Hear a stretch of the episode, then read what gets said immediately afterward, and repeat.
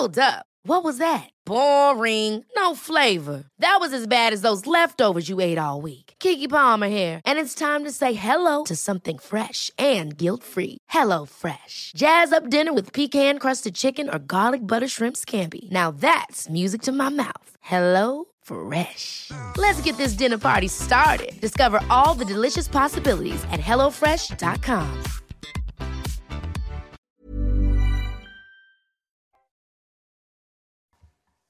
CNews, il est 6h15. Merci d'être avec nous. Merci d'avoir choisi CNews pour démarrer votre journée. Tout de suite, le point info. Chana Lousteau.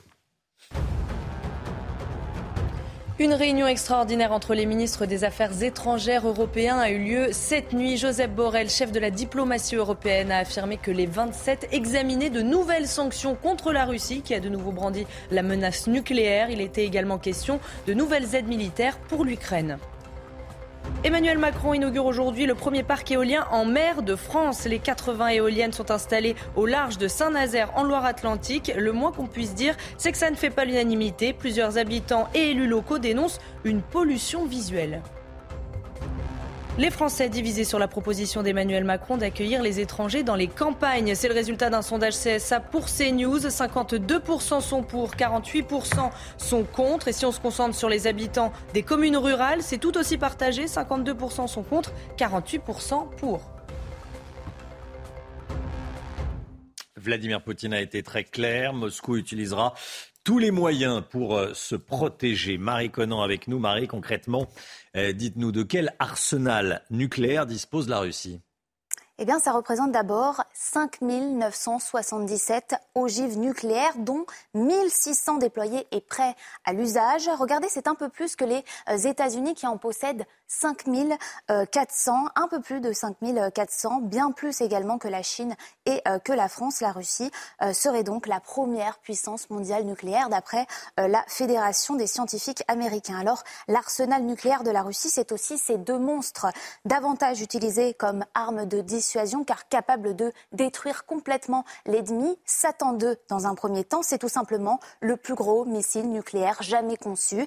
Il est capable de contenir jusqu'à deux têtes nucléaires et d'atteindre les 18 000 euh, kilomètres. Satan 2 pourrait par exemple détruire, raser totalement euh, un pays comme la France. À disposition des Russes, on retrouve également cet autre missile intercontinental avant-car.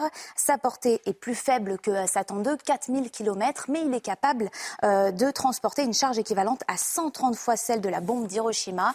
Voilà pour les plus impressionnants missiles nucléaires. Mais euh, la Russie en possède également des moins destructeurs, des euh, plus petits. On les voit à l'antenne juste là. Il s'agit du nucléaire tactique par opposition au nucléaire stratégique. Ces missiles sont déjà utilisés sur les champs de bataille, notamment en Biélorussie. Marie Conan, général Clermont, vous y ajoutez quelque chose? Non, effectivement, c'est l'argument euh, majeur de Vladimir Poutine. Je mmh. suis la première puissance nucléaire au monde. Donc il utilise son arme nucléaire pour dissuader, en particulier pour euh, dissuader les Occidentaux de, s'engager dans cette guerre, ce, qu'ils font malgré tout au travers de la livraison d'armes. C'est l'enjeu du débat et, c'est la clé de son discours euh, hier matin à la télévision russe. Emmanuel Macron s'est entretenu avec, Joe Biden ces dernières heures à New York, bien sûr. Les deux chefs d'État se sont vus en face à face pendant une quarantaine de minutes. Voilà ce que l'on sait. On ne sait pas ce qui ressort de cet échange, euh, mais ce qui est sûr, Gauthier Lebret, c'est que Emmanuel Macron veut mettre la pression sur la Russie, hein, pression maximum. Ça c'est certain, c'est ce qu'il a dit effectivement à la tribune des Nations Unies. Alors cet entretien s'est terminé à 23h15 hier soir, heure de Paris, juste avant l'interview accordée par Emmanuel Macron à CNN. On sait quand même que le but de cet entretien bilatéral, c'est de trouver euh, des réponses face à l'escalade euh, russe. Emmanuel Macron et Joe Biden qui parlent quasiment d'une seule et même voix hein, sur ce dossier. Le président américain qui a étrié hier à la tribune des Nations Unies euh, les positions russes cette guerre anéantit le droit de l'Ukraine à exister. Voilà ce qu'a déclaré le locataire de la Maison Blanche. Tandis qu'Emmanuel Macron, on le sait, veut sortir les pays qui n'ont jusque-là pas pris parti. Les sortir eh bien, euh, du non-alignement, une erreur historique pour euh, le chef de l'État euh, français.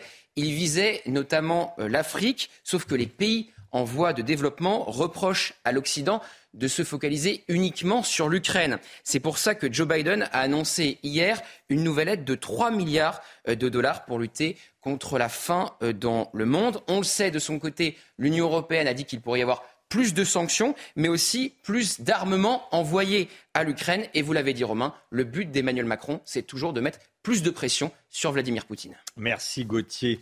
Des montants de factures de gaz multipliés par 4. La guerre en Ukraine a fait exploser les prix de, de l'énergie. Plusieurs Bordelais à Bordeaux ont été surpris cet été en découvrant leurs nouveaux tarifs. Hein. oui, les contrats de ces particuliers ont augmenté de 200 à 450 mais grâce au nouveau bouclier tarifaire du gouvernement, les factures devraient être revues à la baisse. Toutes les explications avec Jérôme Rampenou. À Bordeaux, les particuliers s'inquiètent de la flambée des prix du gaz. Beaucoup ont fait le calcul de leur nouveau contrat, comme Fabienne. Moi, j'avais un contrat à tarif fixe pendant trois ans. Mon contrat arrive à échéance euh, au mois de novembre et j'ai reçu euh, mes nouveaux tarifs euh, pour les trois années à venir. je subis une augmentation de 268%, donc je fais presque un fois quatre. Il n'y a que Gaz de Bordeaux comme opérateur, un monopole qui ne permet pas de faire jouer la concurrence. Je me suis intéressée à changer de fournisseur pour essayer de bénéficier des tarifs plus avantageux et je me suis rendu compte que je ne pouvais pas. Aucun autre fournisseur n'a voulu ou n'a pu m'ouvrir de contrat chez eux. L'opérateur Gaz de Bordeaux se veut rassurant. Il y aura bien une augmentation, mais pas aussi forte que les abonnés le pensent, car le bouclier tarifaire a été annoncé après l'envoi du courrier avec les nouveaux tarifs. En fait, le prix qu'elle voit appliquer sur son, sur son courrier ne sera pas celui qui lui sera facturé, mais ça, c'est un prix hors bouclier. Euh, une fois qu'elle aura le bouclier, elle le verra euh, sur ses factures, euh, ce qui lui ramènera certainement un coût de, un coût de l'énergie sur la globalité de l'année à un niveau tout à fait similaire ou tout à fait proche de, des niveaux classiques. Une augmentation pour ses abonnés qui sera impossible à supporter financièrement sans le bouclier tarifaire. Fabienne passerait par exemple de 1268 euros annuels à plus de 4600.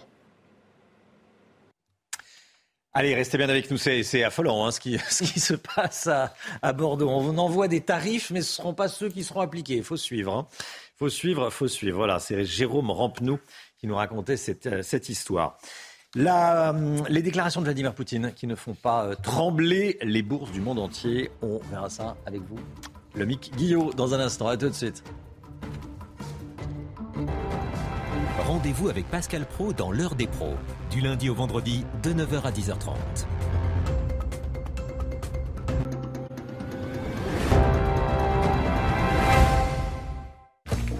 Se taper toutes les courses tout seul. Pas cool. Se trouver une place dans le placard. Pas cool.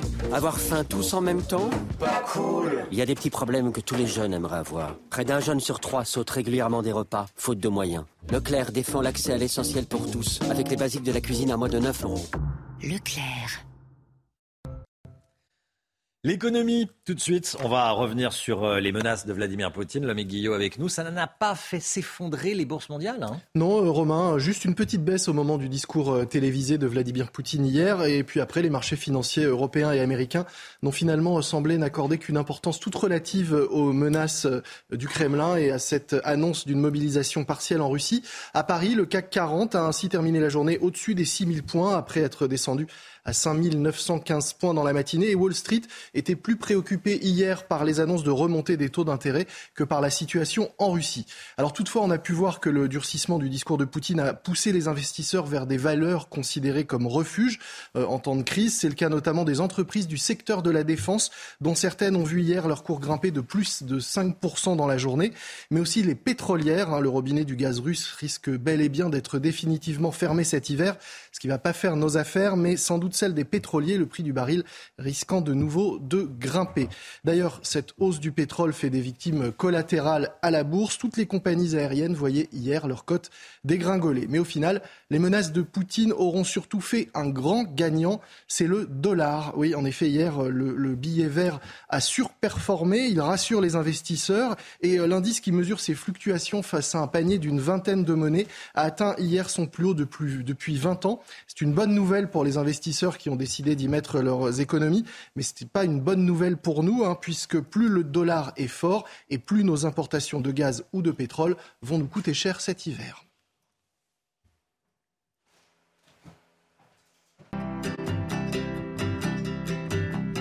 C'était votre programme avec Lesia, assureur d'intérêt général. Le temps tout de suite avec Alexandra Blanc, c'est le dernier jour de l'été aujourd'hui. Et hop, France par brise. En cas de bris de glace, du coup, vous êtes à l'heure pour la météo avec France par brise et son intervention rapide.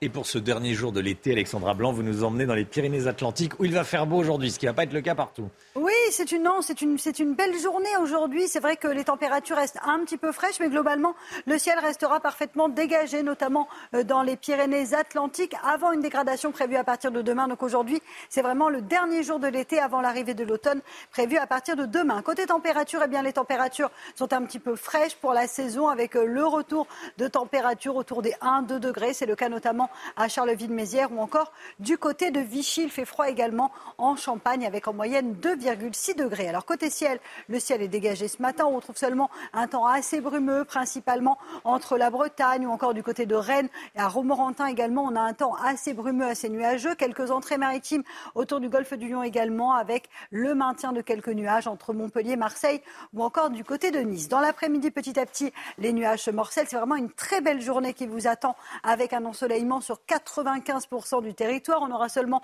un ciel un petit peu plus laiteux, un petit peu plus nuageux autour du golfe du Lion ou encore euh, sur la façade occidentale de la Corse. Et côté température, eh bien, les températures sont très fraîches ce matin, 2 petits degrés seulement euh, du côté de Clermont-Ferrand, 5 degrés en moyenne euh, pour Besançon, 3 petits degrés à Nancy. Et puis dans l'après-midi, les températures remontent. Grosse amplitude thermique aujourd'hui. Ce sera estival dans le sud-ouest, 28 degrés à Toulouse ou encore 27 degrés à Bordeaux. Et puis ça remonte également sur le nord, 20 degrés à Lille, 21 degrés en moyenne du côté de Paris et localement jusqu'à 24 degrés sous le soleil de La Rochelle. Attention à partir de demain, changement de décor. Ce sera l'automne dans tous les sens du terme avec demain une dégradation qui va commencer à se mettre en place. Mais ce sera surtout entre samedi et dimanche. On attend de fortes pluies autour du golfe du Lion, entre le Languedoc-Roussillon, la région PACA ou encore en allant vers la Corse. Situation à surveiller ce week-end.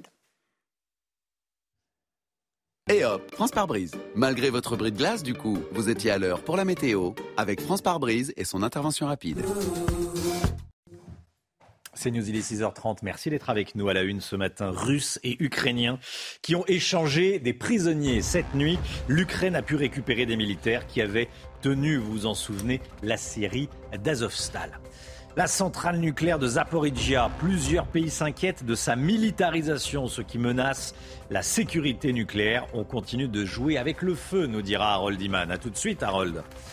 La France a déjà envoyé 18 canons César aux Ukrainiens. Faut-il monter en puissance et envoyer des chars Leclerc? Je poserai la question au général Clermont qui est avec nous ce matin. A tout de suite, mon général. Des Russes ont fui leur pays hier pour échapper à la mobilisation. On verra quelle est l'ampleur réelle de ces départs avec Marie Conan. Et puis face à la crise énergétique, il faut trouver des solutions. Certaines suscitent la polémique car elles saccagent les paysages. C'est le cas des éoliennes en mer. Emmanuel Macron inaugure aujourd'hui un parc de 80 éoliennes au large de Saint-Nazaire. Reportage à suivre. Un échange de prisonniers sans précédent entre la Russie et l'Ukraine, ça s'est passé hier. Il s'agit du plus important échange de prisonniers depuis le début du conflit. Oui, qui a fait récupérer 215 personnes, dont 188 ayant défendu la Syrie d'Azovstal à Mariupol. De son côté, Moscou a récupéré 55 prisonniers. Le détail avec Augustin Donadieu. La fin d'un calvaire au beau milieu de la nuit. Certains boitent, d'autres sont déplacés sur des brancards, mais tous réalisent la chance de retrouver leur pays à l'image de celui-ci qui embrasse même le sol. Aujourd'hui, nous avons 215 bonnes nouvelles. C'est une victoire absolue pour notre pays tout entier, pour notre société tout entière. Et surtout, pour 215 familles qui vont pouvoir retrouver leurs proches en toute sécurité. Gloire à l'Ukraine, Monsieur le Président. Nous allons bien.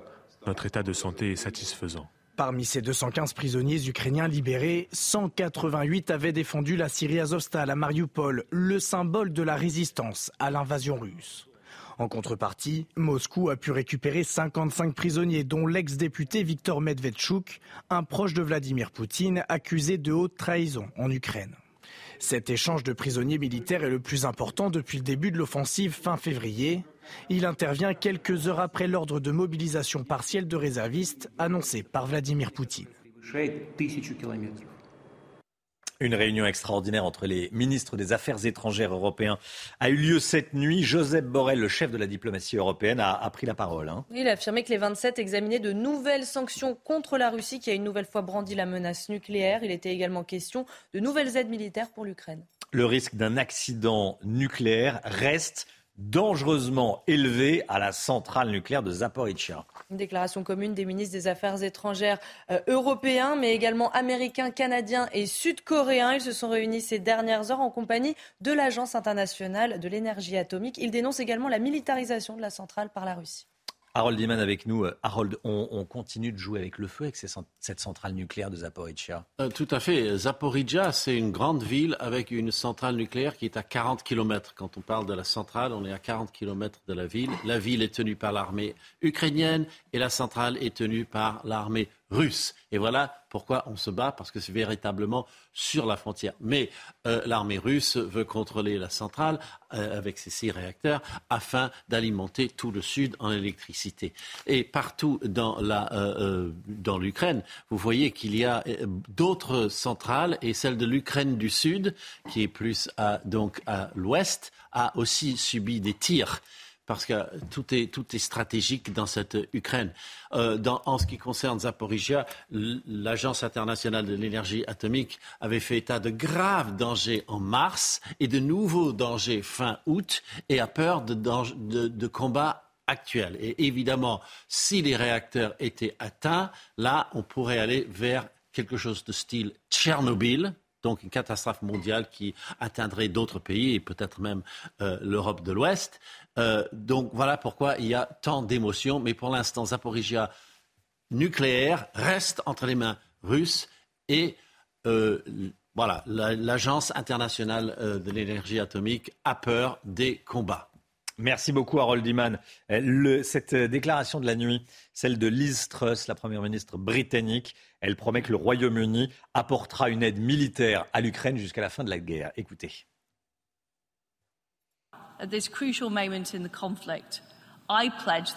À ce moment critique du conflit, je promets que nous maintiendrons ou augmenterons notre soutien militaire à l'Ukraine aussi longtemps qu'il le faudra. De nouvelles armes britanniques sont en route pour l'Ukraine. Nous ne serons tranquilles que lorsque l'Ukraine aura triomphé. Général Clermont, avec nous. Euh, la France a déjà envoyé des canons César à propos d'aide militaire hein, euh, à l'Ukraine. On a envoyé des canons César.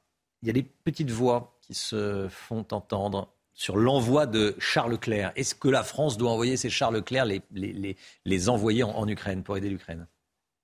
C'est en, quelque sorte une question que les, les états-majors ont dû se poser, parce que lorsqu'il s'est posé la question de savoir quels équipements lourds on allait euh, livrer à l'Ukraine, euh, les armées françaises se sont rendues compte qu'elles n'avaient pas beaucoup d'équipements en dotation. Donc en réalité, peu d'équipements livrés. On l'a vu avec les canons César, 18 canons César livrés sur 76 canons en service, reste 58 pour la France qui seront remboursés dans les prochaines, deux prochaines années. C'est quand même pas beaucoup pour la première armée euh, en Europe. La raison est que l'armée française n'est pas une armée qui a été structurée, organisée pour la guerre de la intensité, qui nécessite de l'artillerie au lourd des chars. Les chars, le, char Leclerc, on en avait à peu près 400 euh, au début des années 90. Hein. on arrivait déjà dans la bascule de la fin de la guerre froide. Aujourd'hui, il y en a un peu plus de 200 qui sont en service. Ces 200 vont être modernisés. Euh, une modernisation qui va prendre 10 ans, qui a commencé en ce moment et qui va se terminer en 2030. Donc la première, la première armée européenne du monde aura en 2030 un peu plus de 200 chars Leclerc modernisés c'est quand même pas beaucoup. Hmm. Donc, est-ce que c'est une bonne idée? Est-ce qu'il faut effectivement Donc, l'état-major a dû regarder les chars qui ne sont pas modernisés, donc qui ont été retirés du service, qui sont stockés. Dans quel état sont-ils? Est-ce qu'il est possible de les remettre en œuvre? Est-ce qu'il peut être rendu opérationnel dans un, dans un temps rapide? Je pense que cette question a été posée par, s'est posée à l'état-major. Le problème, c'est que la France ne communique pas du tout sur les livraisons d'armes elle ne communique qu'exceptionnellement. Donc on n'a pas d'éléments, mais je pense que euh, l'état-major et, le cabinet du ministre euh, devraient répondre à cette question très prochainement. Merci beaucoup, mon général, pour votre expertise. Restez bien avec nous, bien sûr. Comme tous les matins, on vous consulte, on vous donne la parole dans la matinale. Et ce matin, on vous pose cette question. Est-ce que la menace nucléaire russe vous inquiète? Écoutez vos réponses, c'est votre avis. Je, regarde ça assez loin, j'avoue, mais euh, moi, si ça commence à continuer comme ça, ça va commencer à me faire un peu peur, en effet. non, pas du tout. Euh, c'est du blabla diplomatique, euh, comme pendant la guerre froide. pour l'instant, ça m'inquiète pas plus que ça. Ça nous inquiète, oui. La menace, oui, nous inquiète. Mais bon, Poutine, euh, il peut nous menacer, mais il fera toujours marche arrière après. Pour nos enfants, peut-être l'avenir, mais pour le moment, on reste confiant. Voilà, c'est votre avis. Euh, de nombreux Russes quittent le pays depuis les dernières menaces de Vladimir Poutine. Regardez les images à la frontière géorgienne diffusées par des médias ukrainiens. Oui, la fuite des Russes crée des kilomètres de bouchons, embouteillage également au guichet des aéroports. Les vols se sont vite remplis, les billets d'avion ont été pris d'assaut au départ des grandes villes russes. Regardez sur ces images de Flight Radar, on voit beaucoup d'avions se diriger notamment euh, vers la Turquie. Alors, Marie Conan est avec nous. De nombreux Russes qui quittent leur pays. Les ventes de billets d'avion ont explosé et elles explosent depuis hier. Marie Exactement, et la preuve la plus parlante de cette ruée euh, vers euh, les billets d'avion pour quitter le pays, vers cette explosion de la demande, c'est cette courbe qui va apparaître. Elle représente l'évolution euh, des prix des vols de Moscou à Istanbul on peut clairement voir comment ils ont grimpé subitement depuis hier, depuis la prise de parole euh, de Vladimir Poutine. Les prix ont été multipliés de 8 à 10 fois. Le tarif moyen pour un aller simple vers la Turquie euh, la semaine dernière était de 600, euh, de 300 pardon, 60, 60 euros il y a une semaine. Le prix des prochains vols disponibles pour cette même destination s'élève aujourd'hui à 2800 euros au moins. Il faudra attendre également mardi prochain car les vols jusque-là sont tous complets. Alors Istanbul a été la destination favorite des Russes euh, qui cherchaient à fuir car elle ne demande pas de visa et c'est également le cas de Tbilissi en Géorgie et euh, d'Erevan en Arménie. Explosion également euh, des demandes de billets d'avion pour ces destinations. À noter qu'il y a également beaucoup d'entraide sur les réseaux sociaux, cryptés sur Telegram par exemple. Certains partagent des conseils pour passer les frontières via des aéroports moins surveillés et pour ceux qui n'arriveraient pas à quitter le territoire, on trouve aussi beaucoup d'astuces. Celle-ci, regardez, est terrifiante. Une astuce pour se casser le bras afin de se faire réformer. Merci beaucoup, Marie Conan. De Paris à Londres, en passant par Washington, de nombreux chefs d'État condamnent hein, le, discours de Vladimir Poutine. Certains y voient un aveu d'échec, d'autres le désarroi du président russe. Oui, mais qu'en pensent les principaux concernés, les Ukrainiens? Eh bien, Yael Benamou a pu recueillir plusieurs témoignages. Regardez. Anna a 24 ans, elle habite à Kiev et elle est perturbée par les annonces de Vladimir Poutine. Je ne peux pas parler de, comment, de la stabilité émotionnelle. Euh, ça dépend du moment de la journée, des actus. Alors notamment avec, euh, avec les menaces euh, du président russe sur l'attaque nucléaire, ça fait un peu, bah, ça augmente la tension. Ce n'est pas la première fois que le président russe agite la menace nucléaire, mais pour Anna, il reste imprévisible. Le 22 février, on ne croyait pas qu'au XXIe siècle, euh, bah, c'est possible de se retrouver au milieu de la guerre. J'espère que c'est le bluff. Bluff ou pas, Roman, un habitant de Kiev, se veut résilient. Même euh, si le danger est réel, euh, il ne faut pas que ça nous euh, immobilise. Donc il faut continuer à combattre. Voir les succès au front, ça, ça aide de continuer à croire à la victoire. Désormais, de nombreux Ukrainiens croient en la victoire depuis leur récent succès militaire, notamment depuis la reconquête de la région de Kharkiv. Voilà ce que l'on peut dire sur cette menace nucléaire, sur la guerre en Ukraine et la, réaction des, Russes et la, réaction des, pays alliés. Euh, on va continuer à en parler évidemment tout au long de la, de matinale, bien sûr. L'actualité sport tout de suite avant France-Autriche ce soir au Stade de France.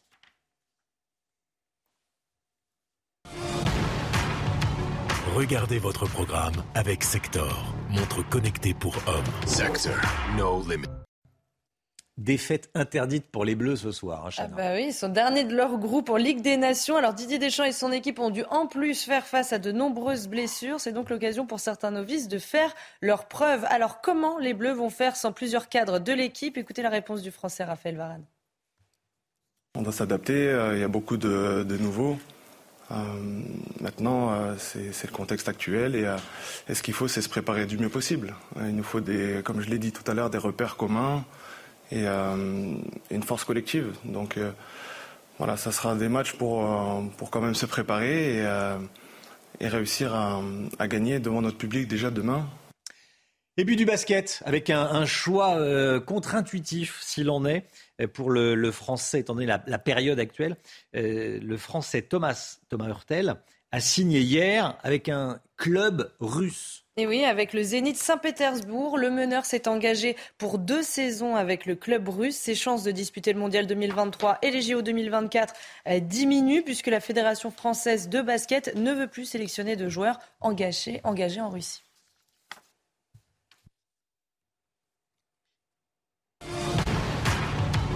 Vous avez regardé votre programme avec Sector, montre connectée pour hommes. Sector, no limits.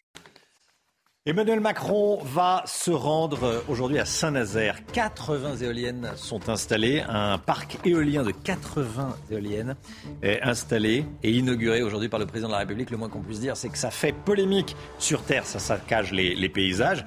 Et puis en, mer, les, habitants euh, commencent à, grogner, évidemment, puisque euh, c'est une véritable pollution visuelle. On est allé sur place. À tout de suite. avant d'aller à Saint-Nazaire. Tout d'abord le point info avec Chanel Housteau.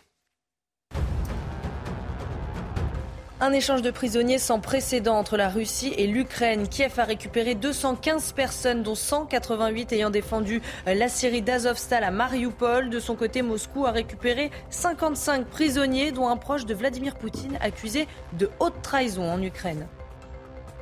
La crise de l'énergie en France et ce dernier sondage CSA pour CNews. Près de 6 Français sur 10 pensent que fermer la centrale de Fessenheim était une mauvaise décision du gouvernement, 59% exactement. La centrale avait été fermée en 2020 contre l'avis de plusieurs défenseurs du nucléaire.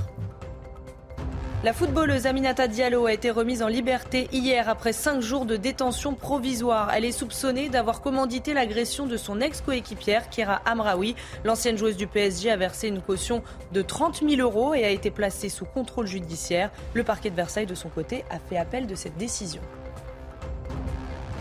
L'éolien, ça fait polémique, hein, l'éolien. Emmanuel Macron inaugure aujourd'hui le premier parc éolien en mer euh, en France, 80 éoliennes qui se trouvent au large de Saint-Nazaire, près de, Nantes. Bien sûr, le moins qu'on puisse dire, c'est que ça ne fait pas l'unanimité des habitants, des élus locaux dénoncent la pollution visuelle que cela euh, suscite, que cela crée. Reportage CNews, regardez de Michael Chaillot. Les dernières éoliennes ont rejoint le large début septembre. Les habitants découvrent pour la première fois cet alignement de 80 machines visibles au plus près à 12 km de la côte, comme ici à Basse-sur-Mer. C'est vrai que pour la vue, par exemple, bah, comme là, là c'est pas terrible quoi. Ça fait beaucoup et euh, mais ça gâche la vue complètement quoi, c'est clair. Même réaction chez les maires du littoral qui estiment que la pollution visuelle est beaucoup plus importante qu'annoncée. On peut considérer que la ligne d'horizon que vous avez ici, elle est quand même défigurée. On nous a montré des images de synthèse qui n'étaient pas en fin de compte vraiment la réalité. Et ça aussi, il y a une perception euh, des habitants ici qui disent que le bâton d'allumette s'est transformé plutôt euh, en tronc, si ce n'est euh, même en arbre assez proéminent. En réalité, une grande majorité des habitants et tous les élus sont partagés sur la question, entre condamner une pollution visuelle et accepter une réponse écolo à notre précarité énergétique. C'est mieux qu'une centrale nucléaire? La nécessité parfois fait loi et c'est pour ça que ce mal qui est visible, bah, il est nécessaire aussi dans euh, le fonctionnement de notre vie quotidienne. Le maire de la Baule estime qu'un vrai effort de pédagogie doit être fait pour faire accepter les futurs projets éoliens au large. À Basse-sur-Mer, la commune réclame un doublement de sa compensation financière, estimée à 277 000 euros par an. Voilà, ça fait euh, débat et ça souille évidemment les, paysages et les, horizons. 6h49, restez bien avec nous dans un instant. On va parler de ce sondage.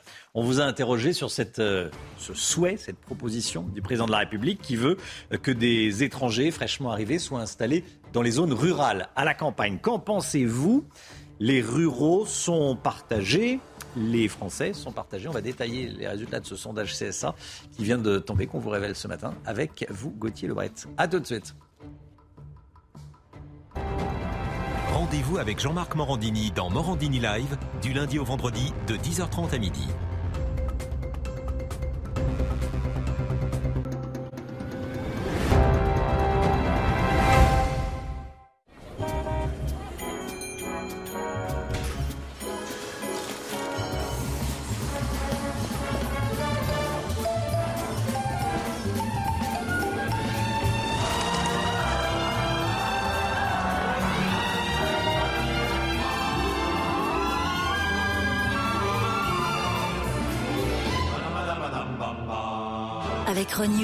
De 3 ans d'entretien et 3 ans de garantie pour 1 euro de plus sur une sélection d'occasions Renault.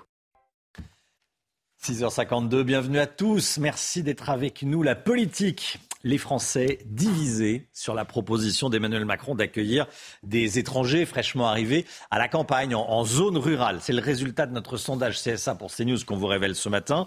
48% des Français sont contre cette idée et 52% des Français sont pour. Gauthier Lebret, la volonté d'Emmanuel Macron, c'est de mieux répartir les étrangers sur le territoire. Ça, c'est ce Tout à fait, c'est son explication, euh, Romain, d'arrêter de les accueillir uniquement dans les quartiers euh, les plus pauvres, mais de, les répartir aussi à la, campagne pour augmenter la densité de population, là où dans certains villages, eh bien, il y a une chute du nombre d'habitants et où des écoles sont obligées de fermer faute d'élèves. Une, idée, une idée donc partagée par une majorité de la population selon notre sondage, même si c'est très divisé, vous le voyez actuellement sur votre écran, 52 pour, 48 euh, contre. Par contre, ça s'inverse si on pose seulement la question aux habitants euh, des communes rurales. C'est juste l'inverse, 48% donc à être pour et 52% à être contre. Il y a aussi une différence en fonction de la classe d'âge. Les plus âgés, les 65 ans et plus, sont majoritairement euh, contre cette idée, 55%, alors que les plus jeunes sont plutôt favorables. Il y a aussi une différence entre hommes et femmes. 49% seulement des hommes sont pour, alors que 55% des femmes ils sont favorables. Gauthier, euh, ça varie aussi, les réponses varient aussi en fonction des, opinions politiques. Ah, évidemment, c'est diamétralement opposé entre la gauche et la droite euh, romain. À gauche, ils sont 78% à y être favorables, 80% à la France insoumise. Une idée aussi très bien accueillie par les partisans, évidemment, de Renaissance, le parti euh, d'Emmanuel Macron, le parti présidentiel. Ils sont 76% Par contre, quand vous regardez à droite de l'échiquier politique, là, ça change du tout au tout. Chez les Républicains, 70% sont contre, 88% au Rassemblement national et 97% chez Reconquête, le parti d'Éric Zemmour. Oui, c'est un, sujet qui, euh, comme on dit, euh, qui clive. Qui clive, exactement. Le clivage gauche-droite, le bon vieux clivage gauche-droite reprend ses droits sur cette question. Voilà, ceux qui disent que ça n'existe plus, euh, Il y a des questions. on l'a retrouvé en tout cas. Hein. ceux qui disent que ça n'existe pas, voilà, on, en a la preuve ce matin qu'il existe encore, bien sûr. 6h55, restez bien avec nous tout de suite. C'est la musique, comme tous les matins. Vivez un moment d'émotion devant votre programme avec XXL Maison, mobilier design et décoration.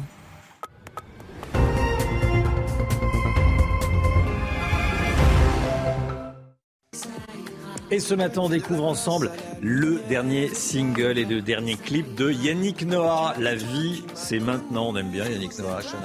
Oui, euh, c'est toujours joyeux, c'est plein de bonne humeur, on aime beaucoup. Plein de bonne humeur, plein de joie. Yannick Noah a tourné son clip à Yaoundé au Cameroun. Euh, il sera un nouvel album, La Marfée, ça sera le 24 octobre. Et on écoute tout d'abord La vie, c'est maintenant.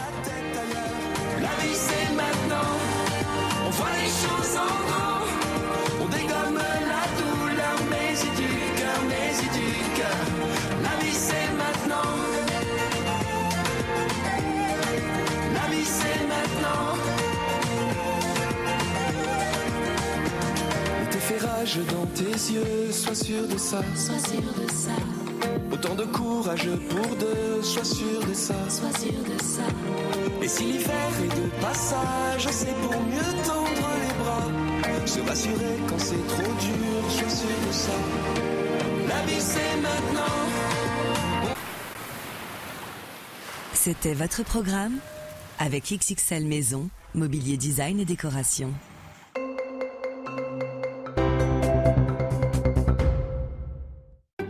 France par brise. En cas de bris de glace, du coup, vous êtes à l'heure pour la météo avec France par brise et son intervention rapide.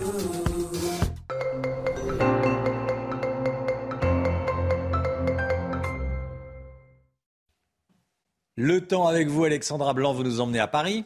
Oui, on prend la direction de Paris où il a fait beau hier, température un petit peu fraîche pour la saison avec en moyenne 19 degrés. On va gagner deux petits degrés aujourd'hui avec au programme un temps sec et ensoleillé sur le bassin parisien. Alors ce matin, le temps reste brumeux, on a un petit peu de brouillard notamment du côté de Rennes, de Romorantin ou encore en redescendant vers les régions centrales. Et puis petite nouveauté, un temps assez nuageux autour du golfe du Lion avec un temps partiellement nuageux entre Montpellier, Perpignan ou encore en allant vers la région PACA. Dans l'après-midi, une après-midi splendide au nord comme au sud. C'est vraiment une très belle journée qui vous attend. C'est d'ailleurs la plus belle journée de la semaine. Seulement un ciel légèrement laiteux, légèrement voilé vous attend si vous êtes en Bretagne ou encore au pied des Pyrénées. Puis on pourrait toujours avoir quelques petits nuages qui auront tendance à s'accrocher entre la côte d'Azur et la Corse. Les températures, elles dégringolent ce matin. Et oui, à la faveur d'un ciel dégagé, température un petit peu fraîche, 3 degrés à Aurillac, 2 petits degrés seulement pour nos amis de Clermont-Ferrand, 3 degrés à Nancy ou encore 4 à 5 degrés en Champagne. Et puis dans l'après-midi, les températures remontent grâce à qui? Eh bien,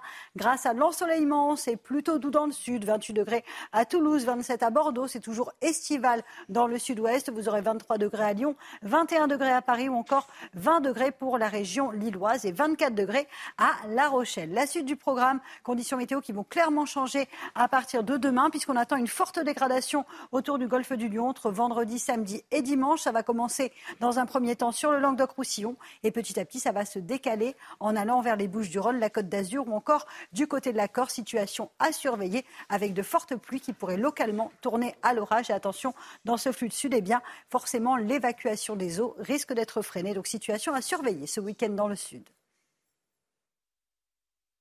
Et hop, France par brise. Malgré votre bris de glace, du coup, vous étiez à l'heure pour la météo avec France par brise et son intervention rapide. C'est News 6h59. Merci d'être avec nous. Merci d'avoir choisi CNews pour démarrer cette journée. On est avec le général Clermont, on est avec Harold Iman, on est avec Pierre Lelouch, ancien ministre qui vient de nous rejoindre. Bonjour Pierre Lelouch. Merci d'être avec nous. À la une ce matin, l'Europe qui va décider de nouvelles sanctions contre la Russie après la menace nucléaire de Vladimir Poutine. Annonce faite il y a quelques heures depuis l'ONU à New York. La centrale nucléaire de Zaporizhia, plusieurs pays s'inquiètent de sa militarisation, ce qui menace la sécurité nucléaire. Le général Clermont est avec nous. Et tout de suite, mon général. Un peu partout en Russie, des manifestants se mobilisent. La police réprime ces contestations, ces protestations. Plus de 1300 personnes arrêtées. Harold Iman avec nous. À tout de suite, Harold. Et puis vous prendrez peut-être la voiture pour aller travailler. Ce matin, 85% des automobilistes roulent seuls dans leur véhicule. C'est ce qu'on appelle l'autosolisme. On y reviendra avec Pierre Chasseret, l'automobile, tous les matins dans la matinale à 7h25. Une réunion extraordinaire entre les ministres des Affaires étrangères européens a eu lieu cette nuit à New York, au siège de l'ONU. Joseph Borrell, le chef de la diplomatie européenne, a affirmé que les 27 examinait de nouvelles sanctions contre la Russie, qui a une nouvelle fois brandi la menace nucléaire. À New York, on rejoint Elisabeth Guedel, correspondante CNews à New York. Les Européens cherchent à donner une réponse forte aux dernières déclarations de Vladimir Poutine et donc les chefs de la diplomatie des 27 ont décidé de se réunir en urgence pour dénoncer l'escalade de la Russie et ils disent réfléchir à de nouvelles sanctions. La semaine dernière, ce sont les Américains euh, qui avaient annoncé une nouvelle salve de sanctions visant euh, des responsables russes, des banquiers, même une proche de Vladimir Poutine. Cette réunion intervient à quelques heures seulement d'une autre réunion très importante au Conseil de sécurité. C'est même la seule qui va se dérouler euh, cette semaine d'Assemblée générale au niveau euh, des ministres des Affaires étrangères.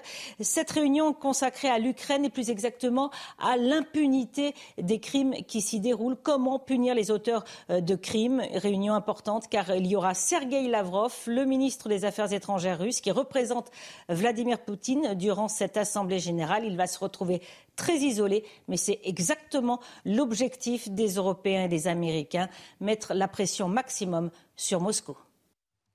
Pierre Lelouch avec nous, ancien ministre. Toute la diplomatie s'active. Pierre Lelouch, vous écoutiez Elisabeth Guedel. La France dit, euh, par la voix de son président de la République, euh, qu'il faut mettre la pression maximum sur Vladimir Poutine. L'UE, l'Union européenne, veut enclencher de, nouvelles sanctions, mettre en place de nouvelles sanctions. C'est vraiment la, bonne solution si on veut couper les ailes de Vladimir Poutine?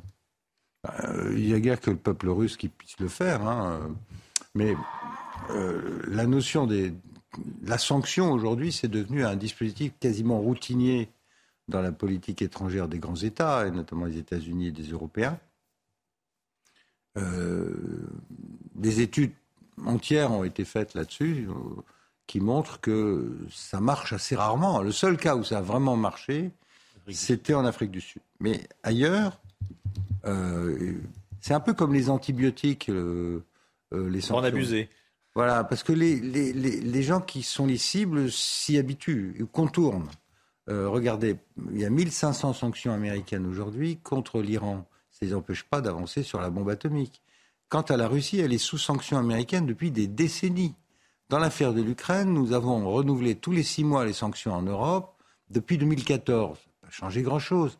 Euh, donc, je ne suis pas contre l'idée qu'il faut envoyer un signal. Savoir que c'est coûteux. Dans le cas des sanctions en France, on a, on a mis une croix sur 20 milliards d'investissements en Russie. On s'aperçoit aussi que quand on fait des sanctions, il y a des contre, des contre-sanctions et que Poutine ne se prive pas de fermer le robinet du gaz. Donc ce sont des choses... Euh, voilà. Mais, mais on est dans la gestuelle. Euh, L'avantage de la sanction, c'est que ça tue personne. On ne fait pas tuer des soldats. Donc c'est la... Ça, ça, ça a l'air de faire quelque chose, ça ne change pas grand-chose. Le vrai sujet aujourd'hui, je me répète, Hmm. c'est de trouver une solution pour désescalader avant d'être entraîné dans un processus que personne ne contrôlera. C'est ça qu'il faut essayer de faire. Alors la sanction fait partie euh, du jeu. Enfin, euh, voilà. Maintenant, un dernier mot quand même sur ce qui se passe dans l'économie russe. À court terme, elle a surmonté tout ça, en partie parce que le prix des, des hydrocarbures a monté, que euh, si l'Europe s'est arrêtée, bah, d'autres clients sont arrivés très contents d'acheter du gaz et du pétrole, les Chinois, les Indiens et beaucoup d'autres.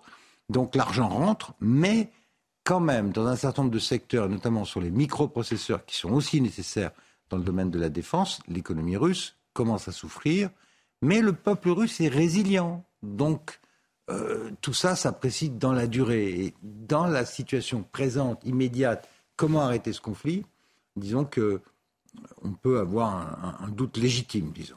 Pierre Lelouch nous accompagne ce matin. Restez bien avec nous, bien sûr. Le risque d'un accident nucléaire reste dangereusement élevé à la centrale de Zaporizhia. C'est ce que l'on peut lire dans une déclaration commune des ministres des Affaires étrangères européens, mais également américains, canadiens et sud-coréens. Déclaration commune euh, publiée cette nuit. Bruno Clermont, général Bruno Clermont, plusieurs pays occidentaux dénoncent la, militarisation, le risque de militarisation de la centrale nucléaire de Zaporizhia. Comment est-ce qu'on peut militariser une centrale nucléaire? Il se trouve que cette centrale se trouve euh, euh, sur la ligne de front euh, entre la, la- Russie et les Ukrainiens. Donc elle est à la fois stratégique, très grande et mal positionnée. Donc la militariser, c'est en faire à la fois un objectif militaire, un objectif de conquête, ce que les Russes en ont fait dès le départ, mais également utiliser la grandeur de ces installations, la plus grande en Europe, six réacteurs, plusieurs milliers d'hectares, dizaines de milliers d'hectares, de manière à y positionner du matériel militaire et en faire de facto un, sanctuaire militaire ou un objectif militaire pour l'adversaire. Euh, la- lorsque la UA s'est déplacée euh, récemment sur le site, euh, ils n'ont pas relevé de, ils n'ont pas eu d'inquiétude particulière sur la sécurité nucléaire, c'est-à-dire sur la façon dont, la, dont la- les centrales, les réacteurs fonctionnent. Ils fonctionnent correctement.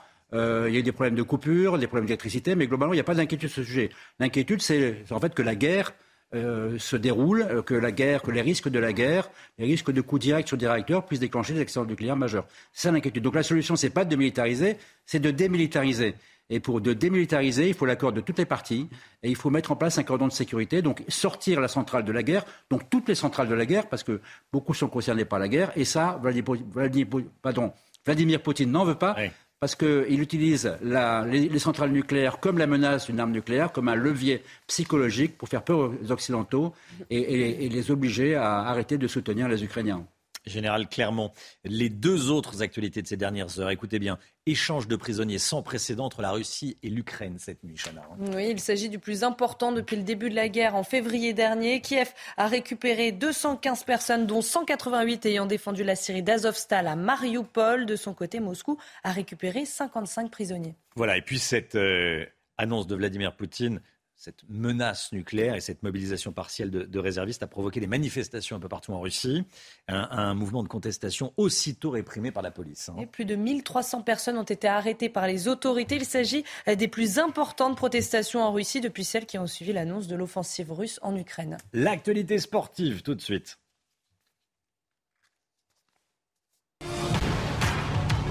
Regardez votre programme avec Sector, montre connectée pour hommes. Sector, no limit. Et, et l'actualité sportive, c'est euh, ce match de foot de ce soir, France-Autriche au Stade de France. hein. Au Stade de France, à suivre à partir de 20h45. Didier Deschamps et son équipe, en plus, ont dû faire face euh, à de nombreuses blessures. Pas le droit à l'erreur pour les Bleus. Ce sera aussi une occasion euh, pour certains novices de faire leurs preuves.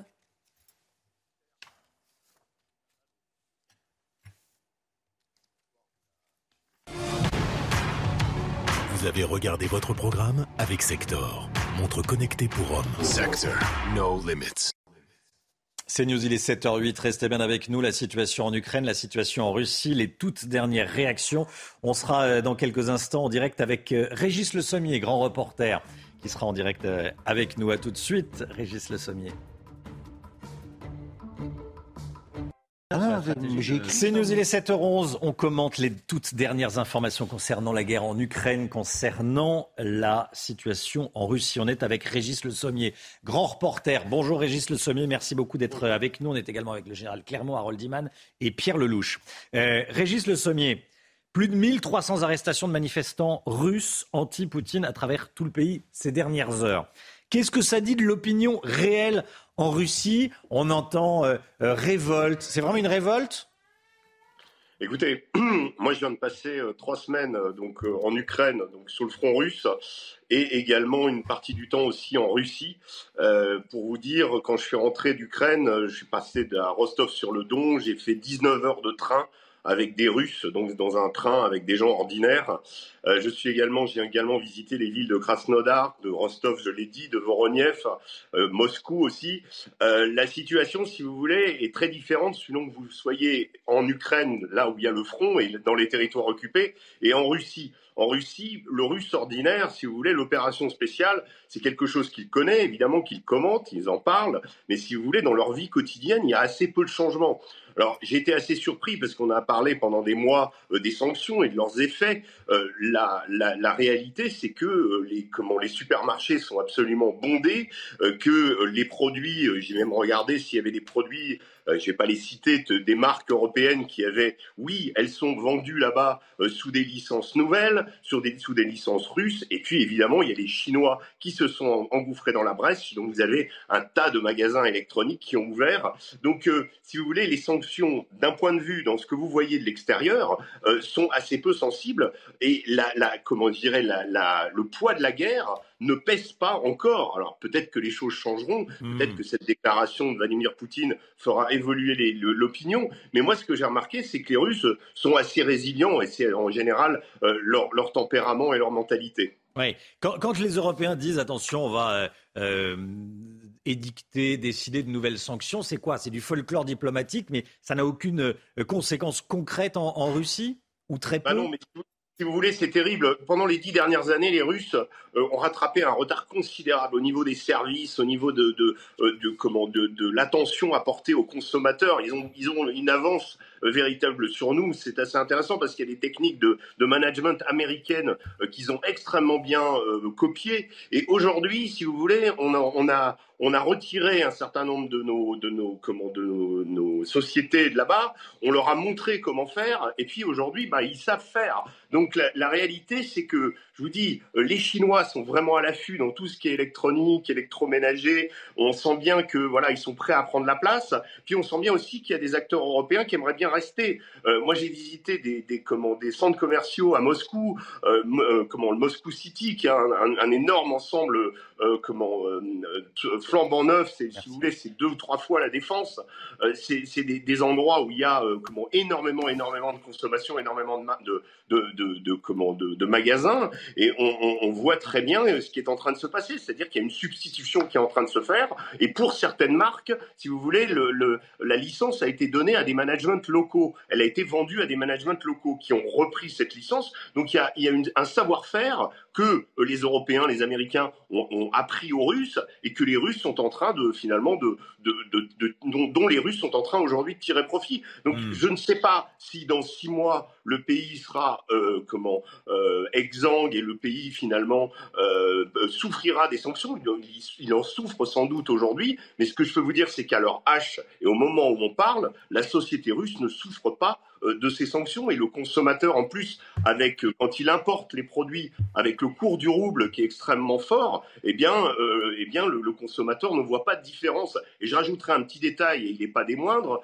euh, dans les stations essence ben, l'essence elle est deux fois moins chère que chez nous donc euh, si vous voulez c'est quand même un petit peu de, se rendre compte de ça après tout ce qu'on a dit euh, autour des sanctions qui allaient mettre, je me souviens des propos de Bruno Le Maire, euh, à genoux la Russie. Ben, la Russie que j'ai vue, moi, elle n'est pas du tout à genoux. Hein. Merci beaucoup. Merci Régis Le Sommier, grand reporter.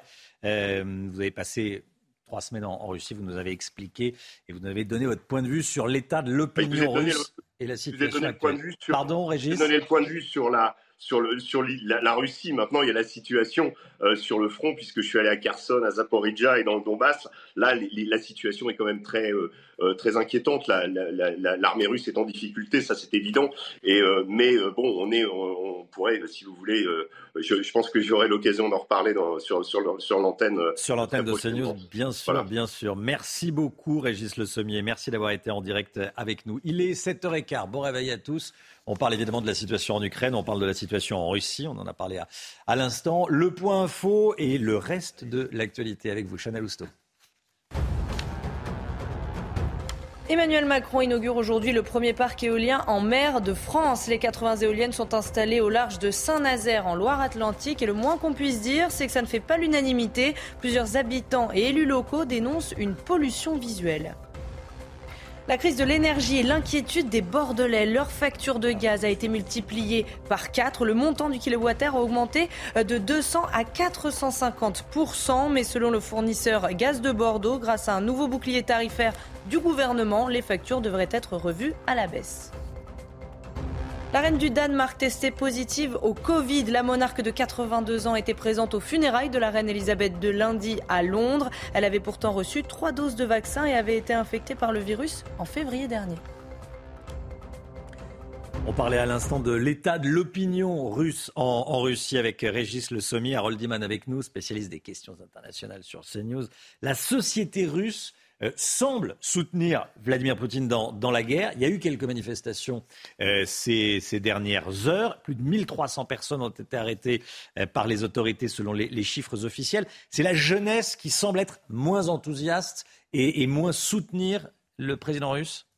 Oui, il y a un secteur de la société russe qui est très tourné vers l'Occident et même s'identifie aux valeurs occidentales et c'est plutôt ces gens-là qui euh, sont descendus dans la rue, malgré euh, tous les risques. Maintenant, euh, la, population générale, on lui demande est-ce que vous soutenez ce qui se passe généralement dans la guerre contre le nazisme ukrainien? Ils disent oui, mais ça ne veut pas dire qu'ils vont descendre, eux, dans la rue pour tabasser ceux qui ne veulent pas être conscrits. Si vous voulez, il y a une, une question d'intensité. Ceux qui rejettent, rejettent intensément mmh. cette affaire. Et ça fait très très longtemps que la société civile russe, celle-là, euh, qui, est sur Internet, qui parfois à l'étranger, parce qu'ils ont été poussés dehors, euh, réagissent sous toutes sortes de formes, font des moqueries. Ils ont trouvé des, membres de, la nomenclatura qui ont déjà caché leur fils et ils en font euh, des, railleries sur Internet. C'est assez drôle, qui ne veulent pas aller évidemment sur le front. Donc voilà un peu qui, qui est là dans la rue.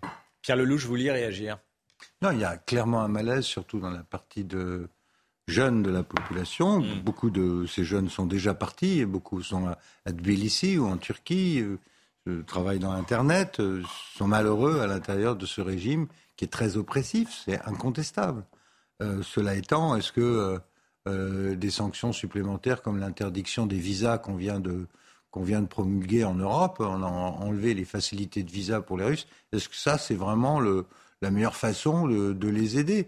Puisque d'un côté, on dit que le système est en train d'exploser en Russie, de l'autre côté, on ferme les frontières. Donc, euh, il faut être un tout petit peu cohérent. Moi, je, je, pense que l'idée selon laquelle tout le peuple russe est consubstantiellement malade de l'impérialisme, comme je l'ai lu, euh, est complètement fou. Euh, il, faut, il faut penser que cette guerre s'arrêtera un jour, que nous aurons des relations avec ce pays, qui est un pays avec lequel nous avons une très longue histoire, et ce délire euh, de, punition, de sanction, de, d'imprécation euh, ne mène rigoureusement à rien. Il faut essayer de trouver les voies et moyens de la désescalade. C'est à ça que servent les diplomates et c'est à ça que servent les hommes d'État. Donc j'espère qu'un peu de sagesse, même si, encore une fois, euh, Poutine est coupable d'une agression contraire au droit international, affreuse, sans raison, sauf son délire de contrôle de l'Ukraine qu'il a toujours conservé depuis 30 ans. Hmm. Cela étant, euh, il y a toute une histoire derrière ça. Et la responsabilité des hommes d'État, c'est d'avoir en tête ce que c'est que le passé de l'Ukraine à l'intérieur de la Russie pendant toutes ces années, ce qu'on a fait, pas fait.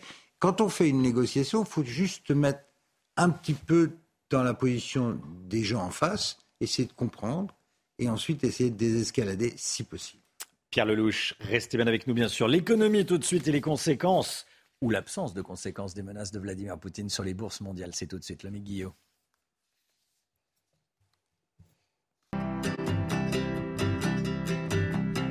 Votre programme avec Lesia, assureur d'intérêt général.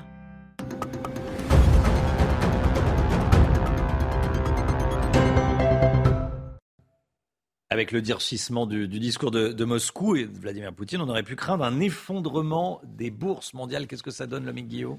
Eh bien, euh, Romain, hier, ça a été plutôt calme finalement. Une petite baisse au moment du discours télévisé de Vladimir euh, Poutine. Et puis, euh, c'est reparti, comme si les marchés financiers européens et américains n'avaient finalement accordé qu'une importance relative aux annonces de Vladimir Poutine. À Paris, le CAC 40 a ainsi terminé la journée au-dessus des 6000 points. Et à Wall Street, eh bien, on était plus préoccupé par la remontée des taux d'intérêt de la Fed que par la situation en Russie. Toutefois, on a pu voir euh, que ce durcissement du discours a poussé les, investisseurs vers des valeurs euh, refuges, notamment euh, l'armement, le secteur de la défense. Certaines entreprises de secteur hier ont vu leur cours grimper de plus de 5% dans la journée.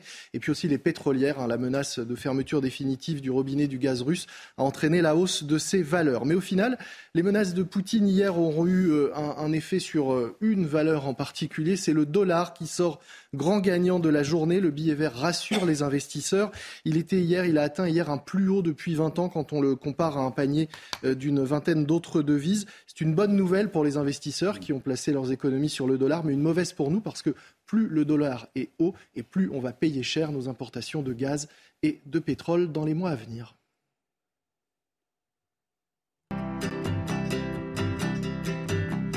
C'était votre programme avec Clésia assureur d'intérêt général. CNews, il est 7h22. Bienvenue sur CNews. Si vous nous rejoignez, bonne journée, bon courage si vous partez travailler. Tiens, est-ce que vous partez en voiture? On va parler voiture dans un instant avec Pierre Chasseret. A tout de suite. Rendez-vous avec Pascal Pro dans l'heure des pros, du lundi au vendredi de 9h à 10h30.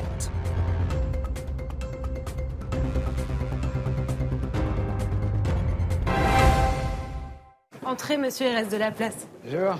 Franchement, Justine, tu vas être tellement bien dans ton nouvel appart là. C'est clair, on va se faire de belles soirées entre filles. Hein. Grave. Au fait, qui sait porter caution pour toi? Parce que moi, mes parents, ils peuvent pas m'aider, je galère un max. Je dois rester chez eux jusqu'à mes 60 ans, moi. Ah non, non, attends, c'est ma banque qui sait porter caution. Ta banque? Oui, le Crédit Mutuel. Oui, le Crédit Mutuel. Au Crédit Mutuel, on se porte caution pour les jeunes qui louent un logement. Crédit Mutuel, une banque qui appartient à ses clients, ça change tout. Le voyage est une page blanche.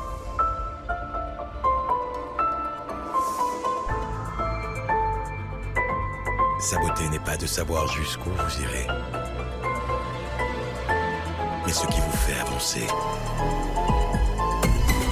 Nouvelle DS7, le raffinement pour seul guide. Découvrez Nouvelle DS7 dans votre DS Store. Prenez rendez-vous sur dsautomobile.fr. Excusez-moi. Euh, vous savez où est la gare? Oui, bien sûr. Bonne journée.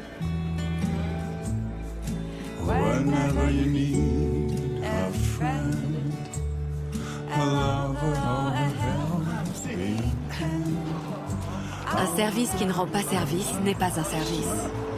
C'est pourquoi le service client NJ met tout en œuvre pour apporter des réponses complètes à vos questions. J'agis avec NJ. 94% d'ingrédients d'origine végétale, 100% Sanitol. Toute l'efficacité Sanitol contre les taches, virus et bactéries pour mieux protéger votre petit monde.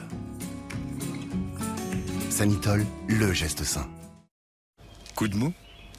Baisse de régime Allô? Vitamine C UPSA 1000 mg réduit efficacement la fatigue passagère. Tout médicament peut exposer à des risques, parlez-en à votre pharmacien. Ne pas utiliser chez la femme enceinte ou allaitante sans avis médical. Que vous ayez envie de fenêtres battantes ou coulissantes, d'un portail plein ou ajouré, de volets battants ou roulants. Avec Monsieur Store, il y a mille façons d'aimer sa maison.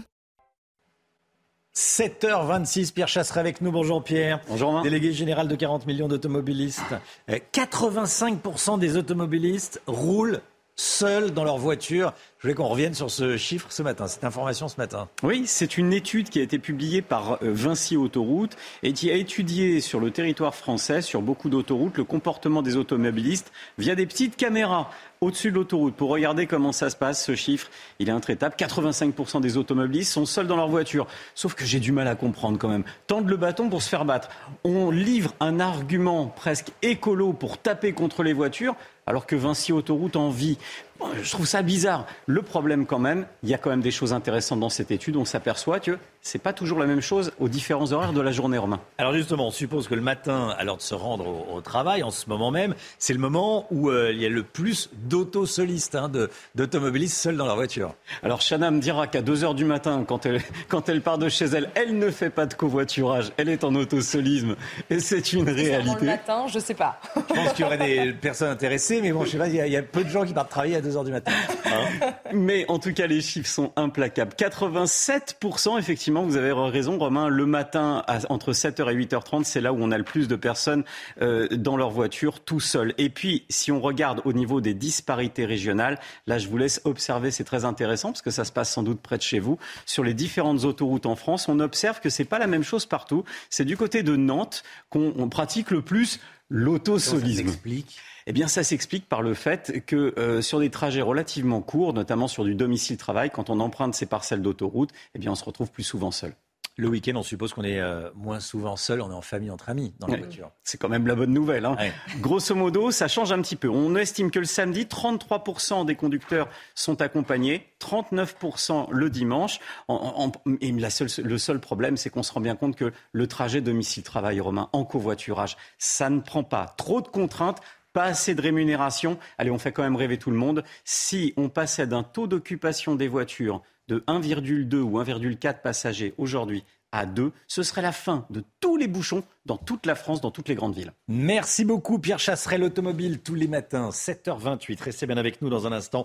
L'actualité en, Ukraine, les toutes dernières informations et notamment euh, l'échange de, de prisonniers euh, ukrainiens et russe. C'est l'information de la nuit, on va y revenir dans un instant. Tout de suite le temps, Alexandra Blanc. Et hop, France par brise. En cas de bris de glace, du coup, vous êtes à l'heure pour la météo avec France par brise et son intervention rapide.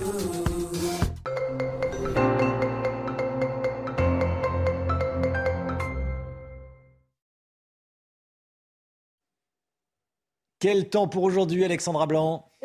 La plus belle journée de la semaine, Romain, avec excellentes conditions au nord comme au sud. Il faut en profiter puisqu'à partir de demain, les conditions météo vont donc se dégrader. Alors ce matin, du soleil quasiment partout. On retrouve seulement un temps assez brumeux en allant euh, vers la Normandie ou encore euh, sur la Bretagne. Et puis, petite nouveauté, retour de quelques nuages autour du golfe du Lion. Dans l'après-midi, une après-midi splendide en perspective. Une très belle journée, vraiment la plus belle journée de la semaine. Alors un ciel un petit peu plus laiteux, un petit peu plus voilé vous attend, notamment sur la pointe bretonne ou encore autour du golfe du Lion ainsi que sur la façade occidentale de la Corse. Et puis côté température, c'est frais ce matin, 2 à 3 degrés entre Limoges et Clermont-Ferrand. Température un peu fraîche également euh, du côté de Nancy. Et puis vous avez en moyenne 13 degrés à Perpignan. Puis dans l'après-midi, les températures remontent avec 20 degrés en moyenne sur le nord, 21 à Paris et tout de même 28 degrés pour nos amis toulousains.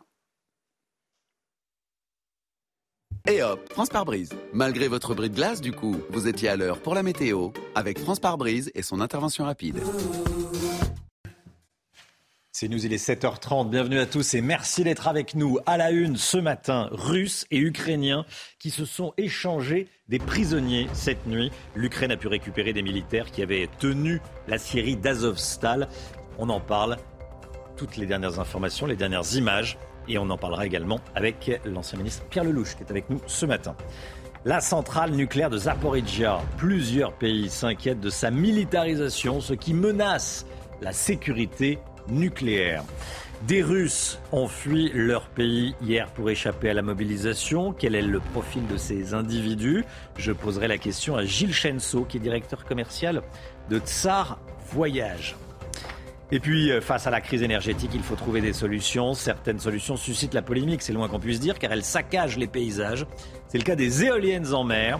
Emmanuel Macron inaugure aujourd'hui un parc de 80 éoliennes au large de Saint-Nazaire. Reportage à suivre. Un échange de prisonniers sans précédent ces dernières heures entre la Russie et l'Ukraine. Ça s'est passé hier. Il s'agit du plus important depuis le début de la guerre en, février dernier. Oui, Kiev a récupéré 215 personnes, Moscou 55. Le détail avec Augustin Donadieu. La fin d'un calvaire au beau milieu de la nuit. Certains boitent, d'autres sont déplacés sur des brancards, mais tous réalisent la chance de retrouver leur pays, à l'image de celui-ci qui embrasse même le sol. Aujourd'hui, nous avons 215 bonnes nouvelles. C'est une victoire absolue pour notre pays tout entier, pour notre société tout entière. Et surtout, pour 215 familles qui vont pouvoir retrouver leurs proches en toute sécurité. Gloire à l'Ukraine, Monsieur le Président. Nous allons bien. Notre état de santé est satisfaisant. Parmi ces 215 prisonniers ukrainiens libérés, 188 avaient défendu la Syrie Azovstal à Mariupol, le symbole de la résistance à l'invasion russe. En contrepartie, Moscou a pu récupérer 55 prisonniers, dont l'ex-député Viktor Medvedchuk, un proche de Vladimir Poutine, accusé de haute trahison en Ukraine. Cet échange de prisonniers militaires est le plus important depuis le début de l'offensive fin février. Il intervient quelques heures après l'ordre de mobilisation partielle de réservistes annoncé par Vladimir Poutine.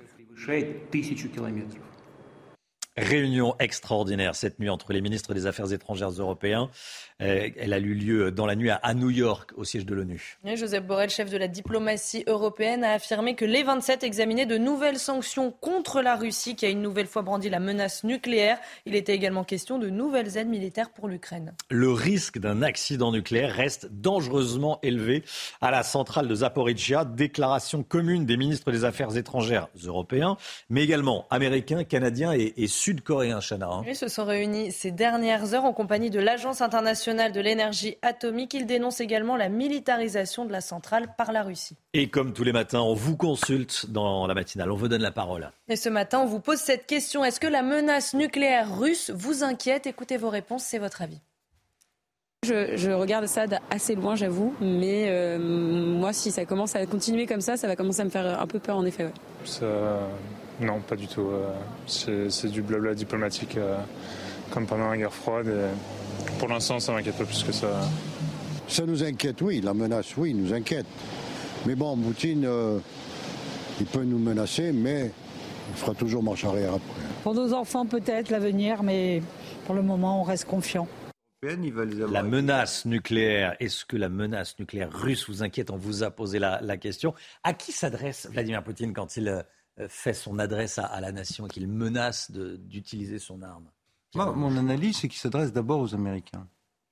Euh, l'histoire des référendums couplée à la menace nucléaire, ça veut dire, dès lors que ces territoires feront partie de la Russie, vous ne touchez plus, sinon il y a un risque d'escalade nucléaire. Donc c'est un message adressé à Biden pour que la guerre s'arrête et que les livraisons d'armes s'arrêtent. Euh, et que l'offensive euh, ukrainienne soit, sinon stoppée, mais du moins calmée en attendant l'hiver. C'est ça qu'il essaye de faire, gagner du temps.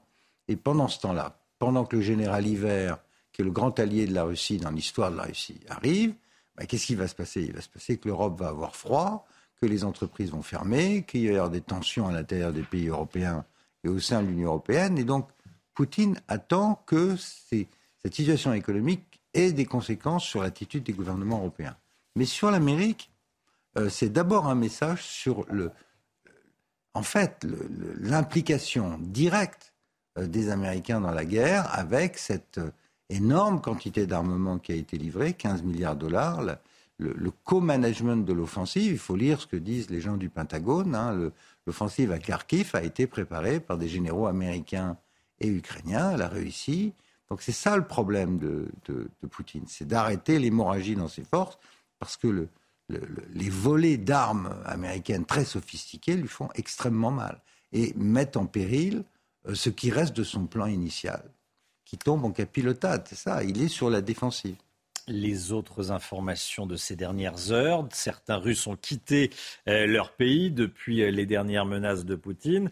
Regardez ces dernières images à la frontière géorgienne diffusée par des médias ukrainiens. C'est important de le préciser, Chana. Oui, la fuite des Russes crée des kilomètres de bouchons. Vous le voyez sur ces images. Embouteillage également au guichet des aéroports. Les vols se sont vite remplis. Les billets d'avion ont été pris d'assaut au départ à des grandes villes russes. Regardez sur ces images euh, de Flight Radar. On voit beaucoup d'avions se diriger notamment vers la Turquie.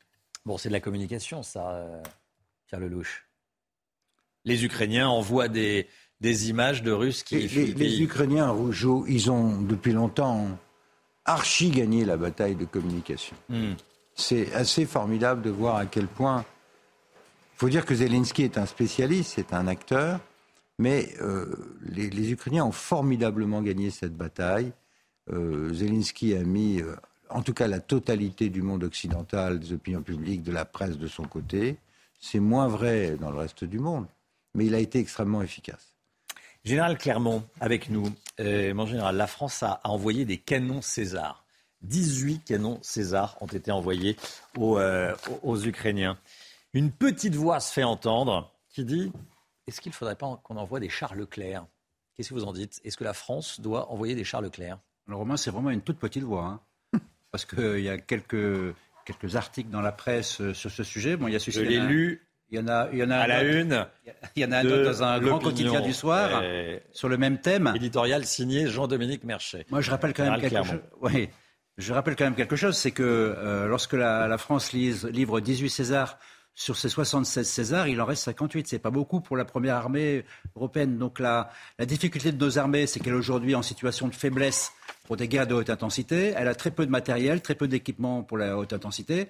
On essaie de reconstituer les stocks, donc on ne peut pas euh, euh, priver l'armée française euh, de, la capacité à défendre les Français pour aider les Ukrainiens. Dans l'affaire des Charles Leclerc, il faut bien voir qu'aujourd'hui, il reste à peu près 200 Charles Leclerc dans l'armée française. Et ces 200, il est prévu une modernisation qui va prendre 10 ans. Hein, c'est-à-dire qu'aujourd'hui, ils ne sont pas au niveau pour faire la guerre de haute intensité. Ils le seront en 2030. Donc on ne peut pas prélever 50 ou 20 ou 30 Charles Leclerc sur les 200 existants. Ça, là, ça ne devient pas raisonnable. Voilà, donc une, bonne mauvaise idée, et, je pense que peut-être l'état-major y répondra, mais c'est même pas sûr. Merci, mon général. Dans l'actualité également, eh, Emmanuel Macron, qui eh, inaugure aujourd'hui le premier parc éolien en mer de France. Les 80 éoliennes se trouvent au large de Saint-Nazaire. En Loire-Atlantique, il est question d'énergie et de production d'électricité. Le moins qu'on puisse dire, c'est que ces parcs éoliens en mer, comme sur Terre d'ailleurs, ne font pas l'unanimité, Chana. Hein. et oui, Romain, plusieurs habitants et élus locaux dénoncent une pollution visuelle. Voyez ce reportage de Michael Chailloux. Les dernières éoliennes ont rejoint le large début septembre. Les habitants découvrent pour la première fois cet alignement de 80 machines visibles au plus près à 12 km de la côte, comme ici à Basse-sur-Mer. C'est vrai que pour la vue, par exemple, bah, comme là, là c'est pas terrible quoi. Rien de ça fait beaucoup et euh, mais ça gâche la vue complètement, quoi, c'est clair. Même réaction chez les maires du littoral qui estiment que la pollution visuelle est beaucoup plus importante qu'annoncée. On peut considérer que la ligne d'horizon que vous avez ici, elle est quand même défigurée. On nous a montré des images de synthèse qui n'étaient pas en fin de compte vraiment la réalité. Et ça aussi, il y a une perception euh, des habitants ici qui disent que le bâton d'allumette s'est transformé plutôt euh, en tronc, si ce n'est euh, même en arbre assez proéminent. En réalité, une grande majorité des habitants et tous les élus sont partagés sur la question, entre condamner une pollution visuelle et accepter une réponse écolo à notre précarité énergétique. C'est mieux qu'une centrale nucléaire? La nécessité parfois fait loi et c'est pour ça que ce mal qui est visible, ben, il est nécessaire aussi dans euh, le fonctionnement de notre vie quotidienne. Le maire de la Baule estime qu'un vrai effort de pédagogie doit être fait pour faire accepter les futurs projets éoliens au large. À Basse-sur-Mer, la commune réclame un doublement de sa compensation financière, estimée à 277 000 euros par an. C'est News, il est 7h40, 8h moins 20. Voilà, l'éolien en mer qui euh, suscite des inquiétudes, de la colère, de la tristesse même pour tous ceux qui euh, habitent le, littoral autour de, Saint-Nazaire. Restez bien avec nous, 8h20. Dans un instant, on vous révèle un nouveau sondage. On vous euh, on vous le révèle depuis le début de la matinale. Sondage CSA pour CNews sur la proposition du président de la République. Vous savez, qui veut installer des migrants nouvellement arrivés à la campagne, dans les zones rurales. Qu'en pensez-vous? Vous allez voir, le résultat est étonnant. Il y a une indication qui est écrite sur votre écran. Les Français divisés. Vous allez voir, c'est tout de suite.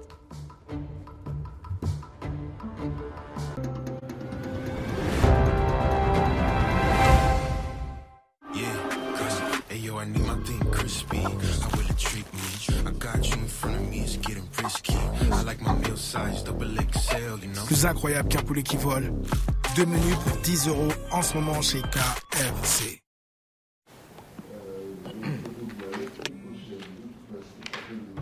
Merci, docteur. Alors, à quel tour Bonjour. Ça, va? Docteur Docteur, qu'est-ce qu'on fait? Appelez le 112 et mettez le haut-parleur.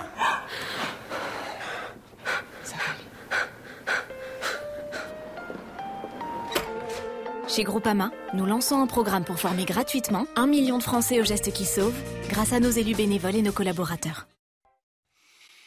C'est News, il est 8h moins le quart. Bienvenue à tous. Bon courage si vous partez travailler. Tout d'abord, le, point info. Chana Lousteau.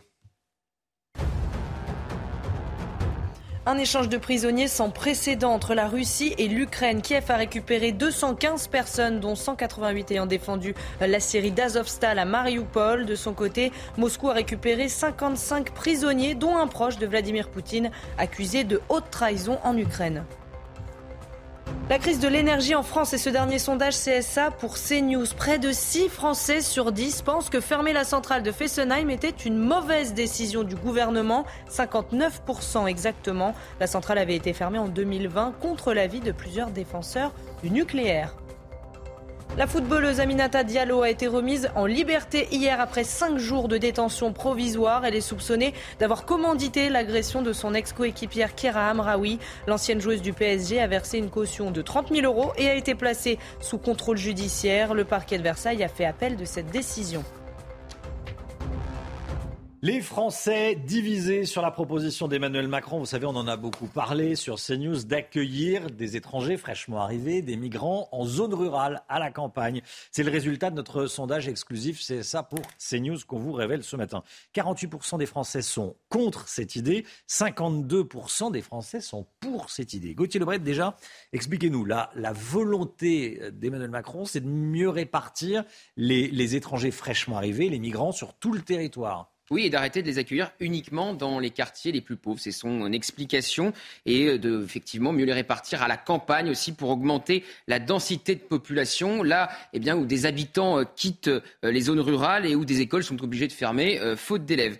Une idée, donc, vous le voyez, partagée par une légère majorité de Français, 52% pour, 48% contre. Par contre, c'est l'inverse si on pose seulement la question aux habitants de ces fameuses communes rurales. Là, ils sont 48% à être pour et 52% contre. Et évidemment, ça va aussi varier du tout au tout en fonction de l'échiquier politique. À gauche, ils sont 78% à y être favorables, 80% même à la France insoumise. Une idée aussi évidemment très bien accueillie par les partisans de Renaissance, le parti d'Emmanuel Macron. Ils sont 76% à être pour. Par contre, si vous regardez uniquement la droite, là, ça change du tout au tout. Chez les Républicains, 70% sont contre, 88% au Rassemblement national et 97% chez Reconquête, le parti d'Éric Zemmour. Le retour du bon vieux clivage gauche-droite. Voilà, ceux qui euh, croyaient qu'il n'existait plus, qu'il n'y avait plus de gauche, plus de droite. Sur une question comme ça, on voit tout de suite le clivage gauche-droite revenir à la surface. On l'a retrouvé, il est là. Merci beaucoup Gauthier Lebret. Merci d'ailleurs Éric Zemmour, vous le citiez à l'instant, il sera l'invité de Pascal Pro à partir de, de 9h. 8h moins le quart. L'économie tout de suite, le livret A, la collecte du livret A qui connaît un nouveau record. On en parle avec l'ami Guillaume.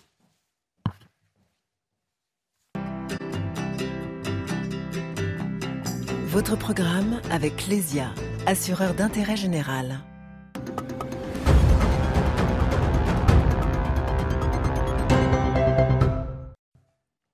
La collecte du livret A qui a connu un nouveau record cet été, le taux ayant été revu à la hausse. Alléluia, 2%. C'est pas fou, mais c'est déjà ça. Euh, Dites-nous, le Guillot, en cette période agitée, c'est un bon placement le livret A? Oui, Romain, dans l'absolu, le, livret A est un placement sûr et sur lequel l'argent reste disponible. Ce qui est important, en gros, c'est plus sûr que de mettre son argent sous son matelas, mais ça rapporte pas beaucoup plus. Alors, c'est vrai, vous le disiez, le taux est passé euh, cet été de 1 à 2% après avoir euh, été augmenté déjà en février, ce qui le rend plus intéressant d'autres placements. Les Français y ont vu une opportunité de mettre leur argent de côté tout en étant mieux rémunérés. Résultat, la collecte bat des records. Selon les données de la Caisse des dépôts, cette collecte nette du livret A au mois de juillet a atteint 2,64 milliards d'euros. La collecte nette, c'est le solde entre l'argent qui a été déposé et celui qui a été retiré. Au total, les Français ont aujourd'hui 362,5 milliards d'euros sur leur livret A, le montant le plus élevé depuis 2009. Pour vous donner une idée, un 360 milliards, c'est une fois et demie le total de tous les impôts collectés en France en une année. Et l'attractivité de ce livret ne se dément pas et ne va pas se démentir puisque le 1er février 2023, on dit que son taux pourrait passer cette fois-ci à 3%. Alors qu'est-ce qui fait varier le taux du livret A? Comment ça fonctionne? Ben, C'est le gouvernement en fait qui décide de réviser le taux de ce livret deux fois par an sur recommandation du gouverneur de la Banque de France. En général, il augmente, vous l'avez compris, pour compenser l'inflation afin de rester attractif. Il faut que le livret A reste attractif puisque les, fonds placés sur ce livret servent à financer le logement social. Sauf que si on prend en compte l'inflation, justement, qui sera de 5,3% sur un an en 2022 selon Bercy, eh bien, on est loin du compte. Hein. Vous voyez, le livret A, ça rapporte quand même pas énormément. Euh, d'ailleurs, euh, ce, livret a même euh, un rendement négatif net d'inflation, puisque l'argent placé ne vous fait gagner que 2%. C'est moins que l'inflation. Vous perdez donc de l'argent et du pouvoir d'achat au final, même s'il faut le rappeler, ce livret est sans frais et les intérêts versés sont exonérés d'impôts sur le revenu et de prélèvements sociaux. C'est le prix de la disponibilité et de votre tranquillité.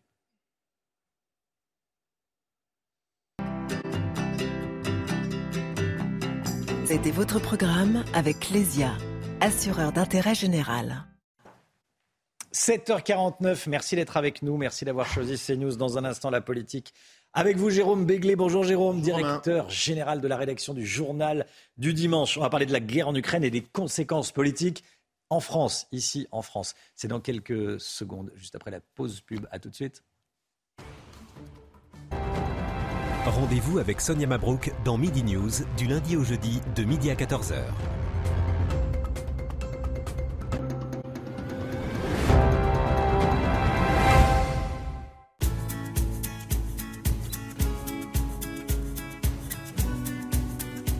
Gagnez du temps grâce au repas chemise et chemisier Clean Max. Avec sa fonction air chaud, vous pourrez sécher et lisser entièrement vos chemises, chemisiers, t-shirts et pulls en un rien de temps. Repasse chemise et chemisier Max, 59,99€. Dès maintenant, en exclusivité chez Lidl. Lidl, le vrai prix des bonnes choses. Supermarché concerné sur Lidl.fr. 7h53, la politique avec vous, Jérôme Béglé.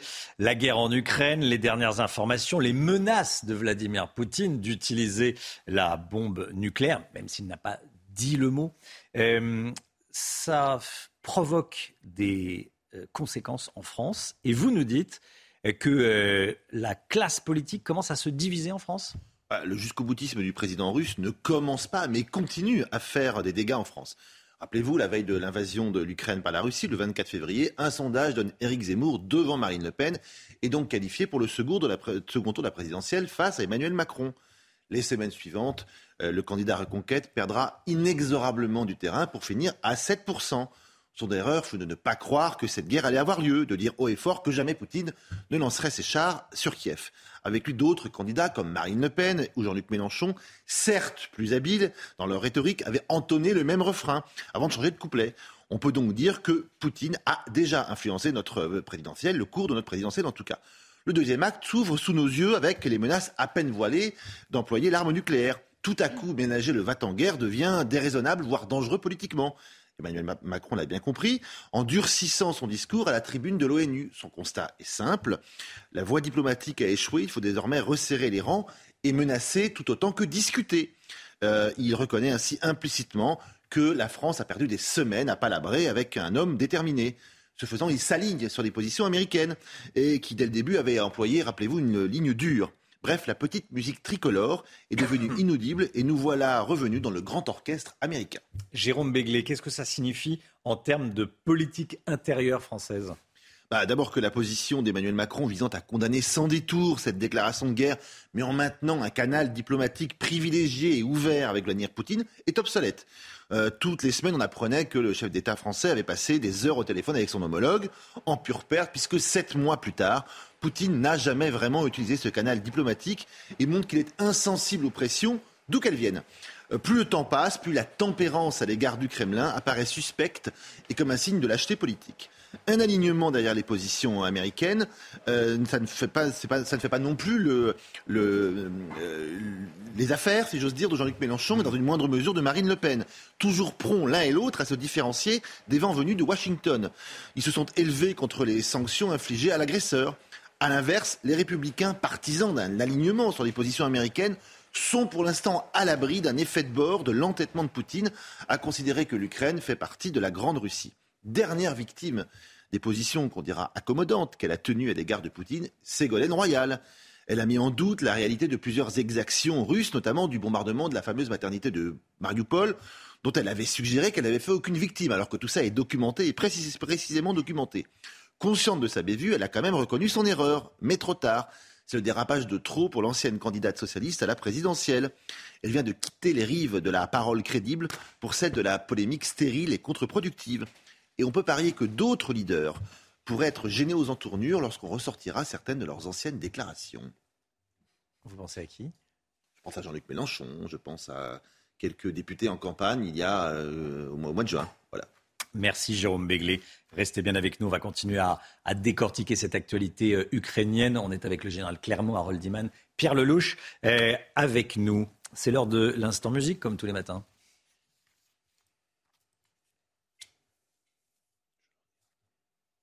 Devant votre programme, avec XXL Maison, mobilier design et décoration.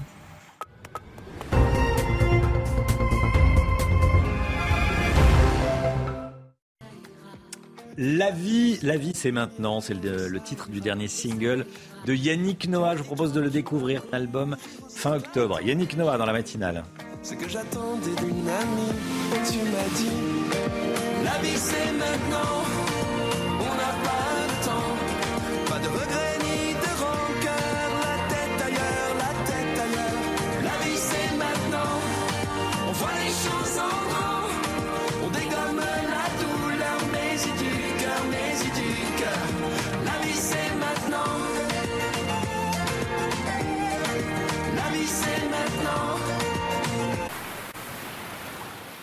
C'était votre programme avec XXL Maison, mobilier design et décoration.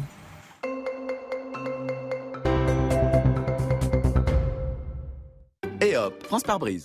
En cas de bris de glace, du coup, vous êtes à l'heure pour la météo avec France par brise et son intervention rapide.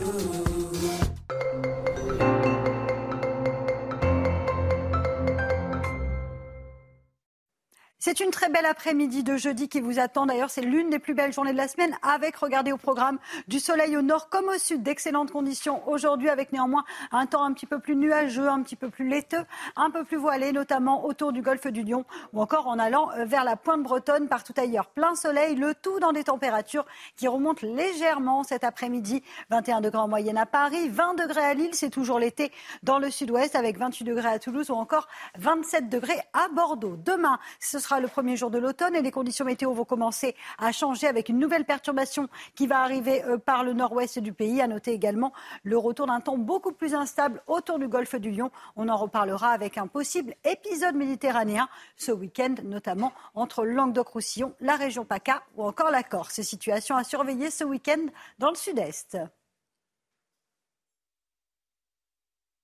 Et hop, France par brise. Malgré votre bris de glace, du coup, vous étiez à l'heure pour la météo avec France par brise et son intervention rapide.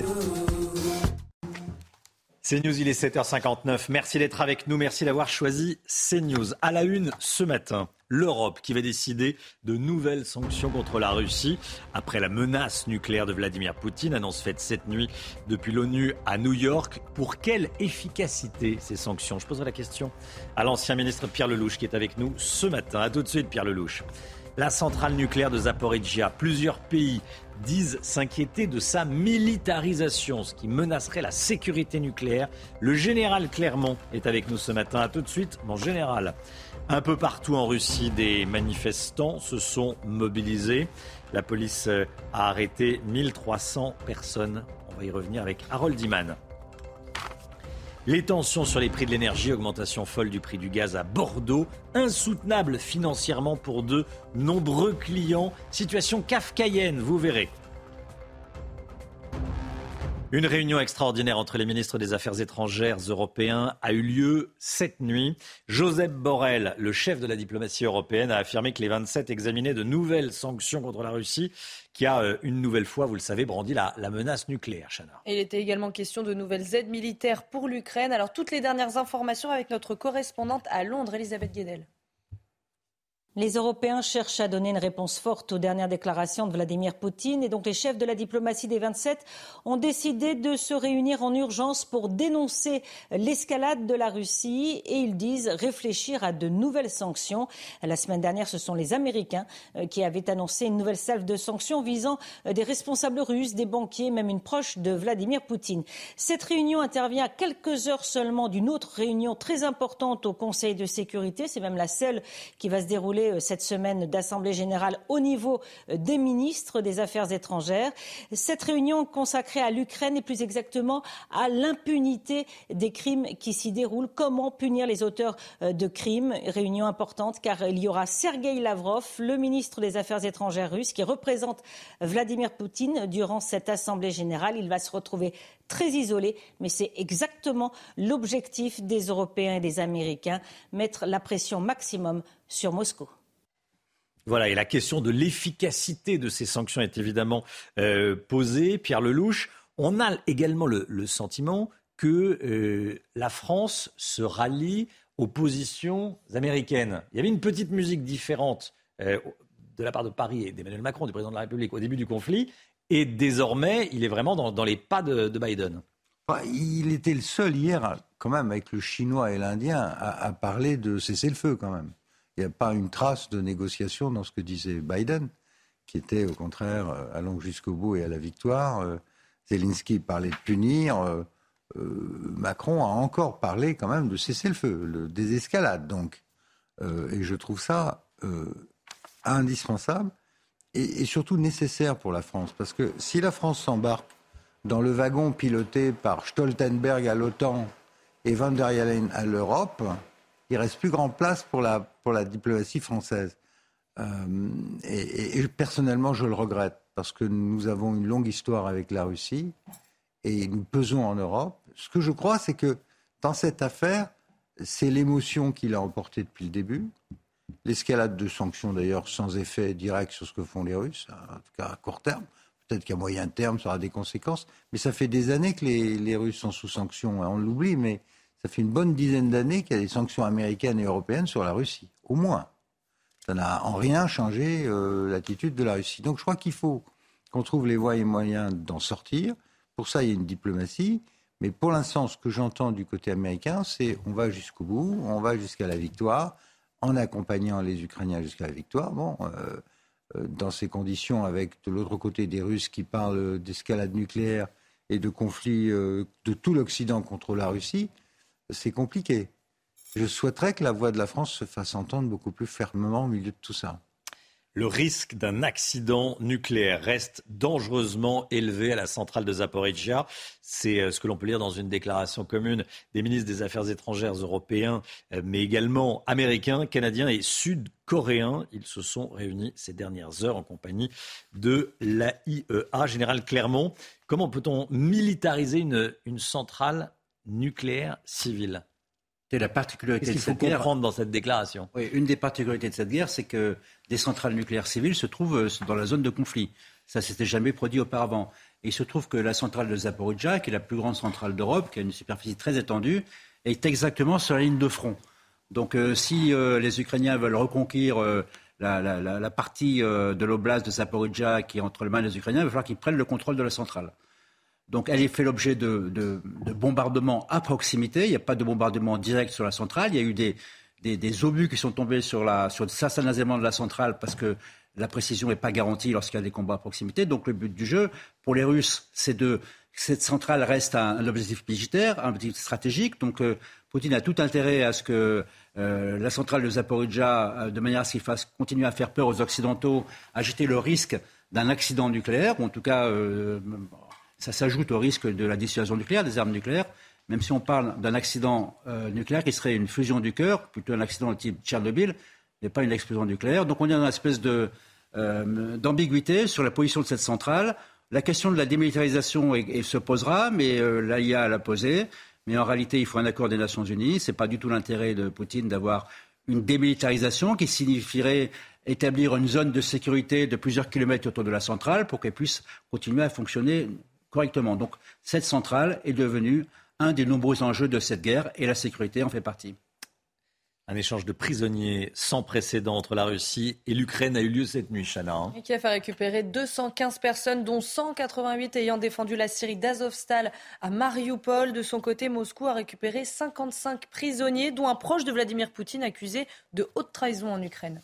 Et puis 1300 manifestants russes ont été arrêtés ces dernières heures par les autorités. Quelques manifestations ont éclaté en Russie après les dernières déclarations de, Vladimir Poutine et l'appel à la mobilisation partielle. Dans l'actualité également, et c'est lié bien sûr à la guerre en Ukraine, les factures d'énergie dont les montants explosent parfois. C'est le cas à Bordeaux, des montants de factures de gaz multipliés par 4. Vous avez bien entendu, par 4. Euh, c'est euh, évidemment insoutenable. Plusieurs Bordelais ont été surpris en découvrant les nouveaux tarifs. Hein. Oui, le montant du kilowattheure a augmenté de 200 à 450 mais selon euh, le fournisseur, grâce au nouveau bouclier tarifaire du gouvernement, les factures devraient être revues à la baisse. Toutes les explications dans ce reportage signé Jérôme Rampenou. À Bordeaux, les particuliers s'inquiètent de la flambée des prix du gaz. Beaucoup ont fait le calcul de leur nouveau contrat, comme Fabienne. Moi, j'avais un contrat à tarif fixe pendant trois ans. Mon contrat arrive à échéance euh, au mois de novembre et j'ai reçu euh, mes nouveaux tarifs euh, pour les trois années à venir. je subis une augmentation de 268%, donc je fais presque un fois quatre. Il n'y a que Gaz de Bordeaux comme opérateur, un monopole qui ne permet pas de faire jouer la concurrence. Je me suis intéressée à changer de fournisseur pour essayer de bénéficier des tarifs plus avantageux et je me suis rendu compte que je ne pouvais pas. Aucun autre fournisseur n'a voulu ou n'a pu m'ouvrir de contrat chez eux. L'opérateur Gaz de Bordeaux se veut rassurant. Il y aura bien une augmentation, mais pas aussi forte que les abonnés le pensent, car le bouclier tarifaire a été annoncé après l'envoi du courrier avec les nouveaux tarifs. En fait, le prix qu'elle voit appliqué sur son, sur son courrier ne sera pas celui qui lui sera facturé, mais ça, c'est un prix hors bouclier. Euh, une fois qu'elle aura le bouclier, elle le verra euh, sur ses factures, euh, ce qui lui ramènera certainement un coût de, un coût de l'énergie sur la globalité de l'année à un niveau tout à fait similaire ou tout à fait proche de, des niveaux classiques.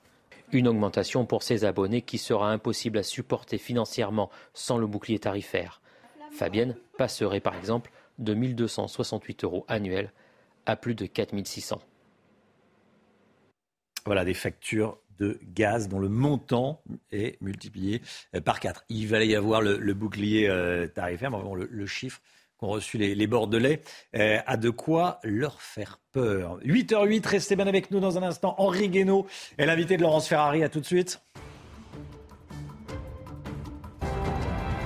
Rendez-vous avec Pascal Pro dans l'heure des pros, du lundi au vendredi de 9h à 10h30.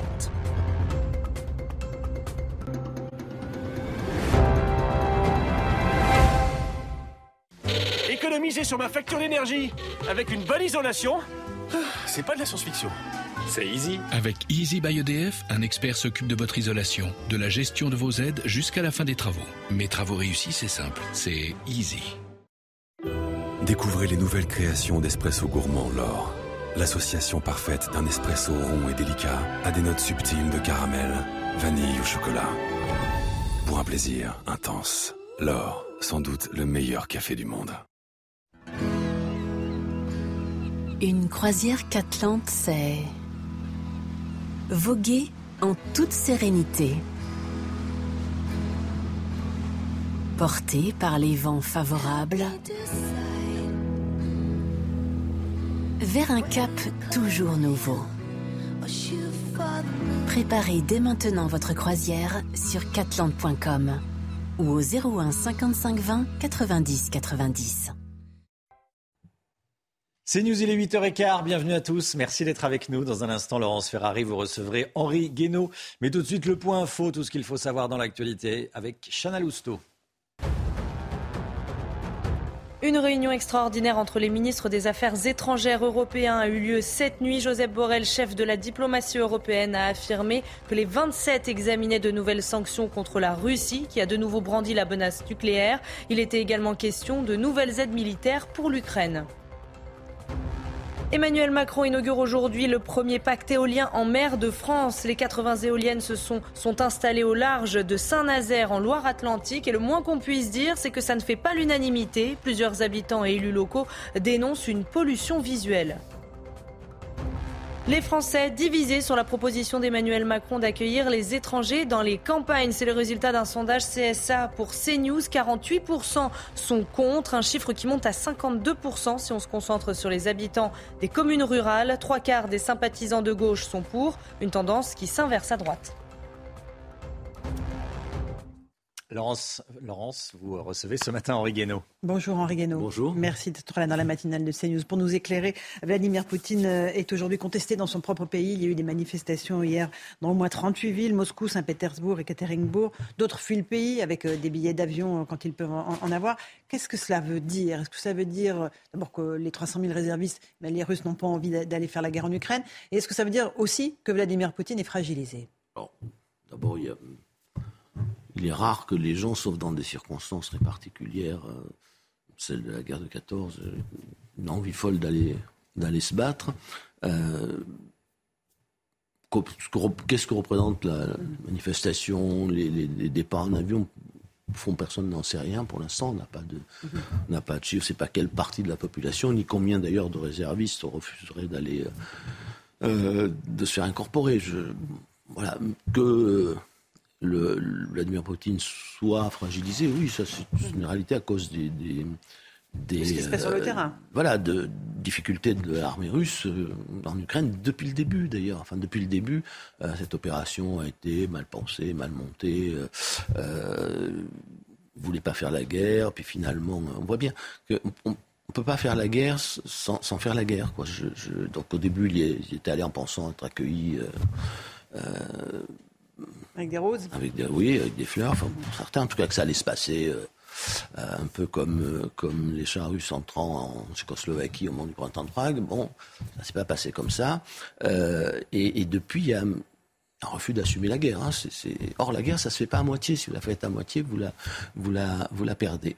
ils n'avaient pas les moyens de la faire complètement, et ils ont continué. Enfin, mhm régime a continué à nier que c'était la guerre, mais du coup, on peut, peut pas renouveler les troupes qui sont sur le terrain, on peut pas. Euh, voilà, la Russie était condamnée à mettre des moyens euh, limités qui, évidemment, fondaient au fur et à mesure du, du conflit. Bon, euh, ça, ça pouvait pas durer d'une certaine façon. On est sorti de l'ambiguïté, mais ça, c'est vrai que en sortant de cette ambiguïté, bien, on a créé un débat au sein même de la de la société russe. Bon, il a choisi une voie, choisi une voie moyenne, qui ne pas voilà. 5 millions de oui. Alors, ils n'ont pas les moyens de mobiliser non plus 25, millions, d'un coup, euh, mais, mais euh, il a choisi 300 000, 300 000 réservistes. Bon. Euh, ce qui me frappe dans tout ça, c'est qu'au fond, on a l'impression qu'on se, se, réjouit que, que, le régime soit, soit fragilisé par ces difficultés, mais il n'y a pas de quoi se réjouir de toute façon. D'abord, il n'y a pas de quoi se réjouir que la Russie soit acculée, parce que plus elle est acculée, plus c'est dangereux. Plus elle est dangereuse, d'accord. Mais plus c'est dangereux pour nous tous. Elle est dangereuse, c'est dangereux. C'est-à-dire que on voit bien euh, que c'est le, enfin, on, entre dans une zone encore plus dangereuse que les que les précédentes. C'est-à-dire, on sait pendant quelques jours, on a dit voilà, l'offensive euh, ukrainienne, c'est très bien. Oui, oui, c'est très bien pour les, Ukrainiens. On, fait une percée. Simplement, euh, une, la, la, la Russie ne, elle peut pas perdre cette guerre. Si elle la perd, euh, alors c'est pas seulement le régime qui va, qui risque de, de, de disparaître au profit d'ailleurs, euh, non pas des démocrates, mais, mais peut-être de pire, c'est-à-dire des nationalistes, ben, des, des hyper-nationalistes. Oui, je pense que les démocrates sont pas assez forts en Russie pour, prendre le pouvoir et l'exercer, mais en revanche, il y a toute une frange de nationalistes euh, qui ça risque d'être d'être pire. Et, et, puis parce que la Russie, euh, si elle perd cette guerre, elle, elle, elle, peut éclater. Enfin, je veux dire, la fédération de Russie, c'est une fédération. Faut, c'est donc il y a il y a quelque chose d'existentiel, de, vital dans cette, dans cette histoire pour, pour, pour la Russie. Alors, elle n'aurait pas, dû, pas dû se mettre dans cette situation. Il n'empêche que, euh, aujourd'hui, c'est existentiel pour, pour, la Russie. Et donc, euh, quand elle est acculée, c'est dangereux. Alors, justement, c'est pour ça que Vladimir Poutine brandit hier la menace nucléaire en disant attention, nous avons des armes lourdes, il dit, euh, que nous pouvons utiliser. Il n'a pas brandi la menace nucléaire hier. Il a dit vous dites que vous avez, l'Occident dit qu'il est armé, etc. Il nous menace. Mais il faut savoir que si eux ont, des armes nucléaires, des armes de destruction ainsi, nous en avons aussi. Voilà, c'est-à-dire, et, c'est l'idée, si vous, si vous mettez avec vos armes euh, de destruction massive ou vos armes nucléaires en danger l'existence même de la Russie, la Russie répondra. Bon, on est quand même là dans un... Dans une escalade verbale Un général disait, je ne sais plus sur quel plateau hier, euh, voilà, on est dans le dialogue nucléaire, c'est-à-dire c'est très dangereux. Mhm. Mais en même temps, c'est très codé. Pour l'instant, euh, on n'en est pas au chantage nucléaire mais il se peut, il euh, rentre dans une un conflit nucléarisé sans même d'ailleurs l'avoir voulu. Vous savez, la guerre. J'avais essayé d'expliquer ça dans une, tribune Figaro au mois de mai. La guerre, c'est un engrenage. Quand vous rentrez dans cet engrenage, vous pouvez être amenés les uns et les autres à faire à prendre des décisions que vous auriez cru ne jamais pouvoir prendre de votre vie. Voilà, on peut regarder toutes les guerres passées. Euh, les, Alliés pendant la Seconde Guerre mondiale ont, bombardé des, populations civiles avec des bombes incendiaires en, euh, Allemagne. en, Allemagne. mais au Japon aussi. Euh, et, ni Churchill, ni Truman, ni Roosevelt n'auraient pensé au, début du, conflit faire ça, enfin prendre ce genre de décision, des dizaines de milliers, des centaines de milliers de morts brûlés vifs. Bon, encore une fois, la guerre c'est dangereux parce que ça vous entraîne dans des engrenages dont vous pouvez très vite perdre la, maîtrise. Et à ce moment-là, les calculs rationnels, du genre non mais euh, personne n'osera, personne ne fera parce que c'est trop risqué, deviennent très fragiles. C'est-à-dire que si Poutine était acculé, il pourrait avoir euh, euh, la tentation d'utiliser des armes tactiques nucléaires sur une partie du territoire ukrainien. Tout, est possible. Enfin, encore une fois, dans la guerre, tout est possible. c'est, j'espère que moi, je n'espère qu'une chose, c'est que l'histoire me donne tort. Hein. c'est bah oui, personne ne peut, souhaiter ça, mais c'est, y a, si on ne prend pas la mesure de ce risque, qui encore une fois n'est pas seulement le, risque euh, lié à la psychologie de, de, de, Poutine ou à sa folie comme pensent les uns ou à son goût de la toute puissance. Euh, non, c'est, c'est, un, c'est un risque qui tient à la, à la, nature humaine et à la nature de la guerre. Voilà, c'est, donc il faut le savoir. Et oh, je pense que il y a un moment où il faut arrêter l'escalade. L'escalade verbale, vous savez, elle précède, l'escalade des actes.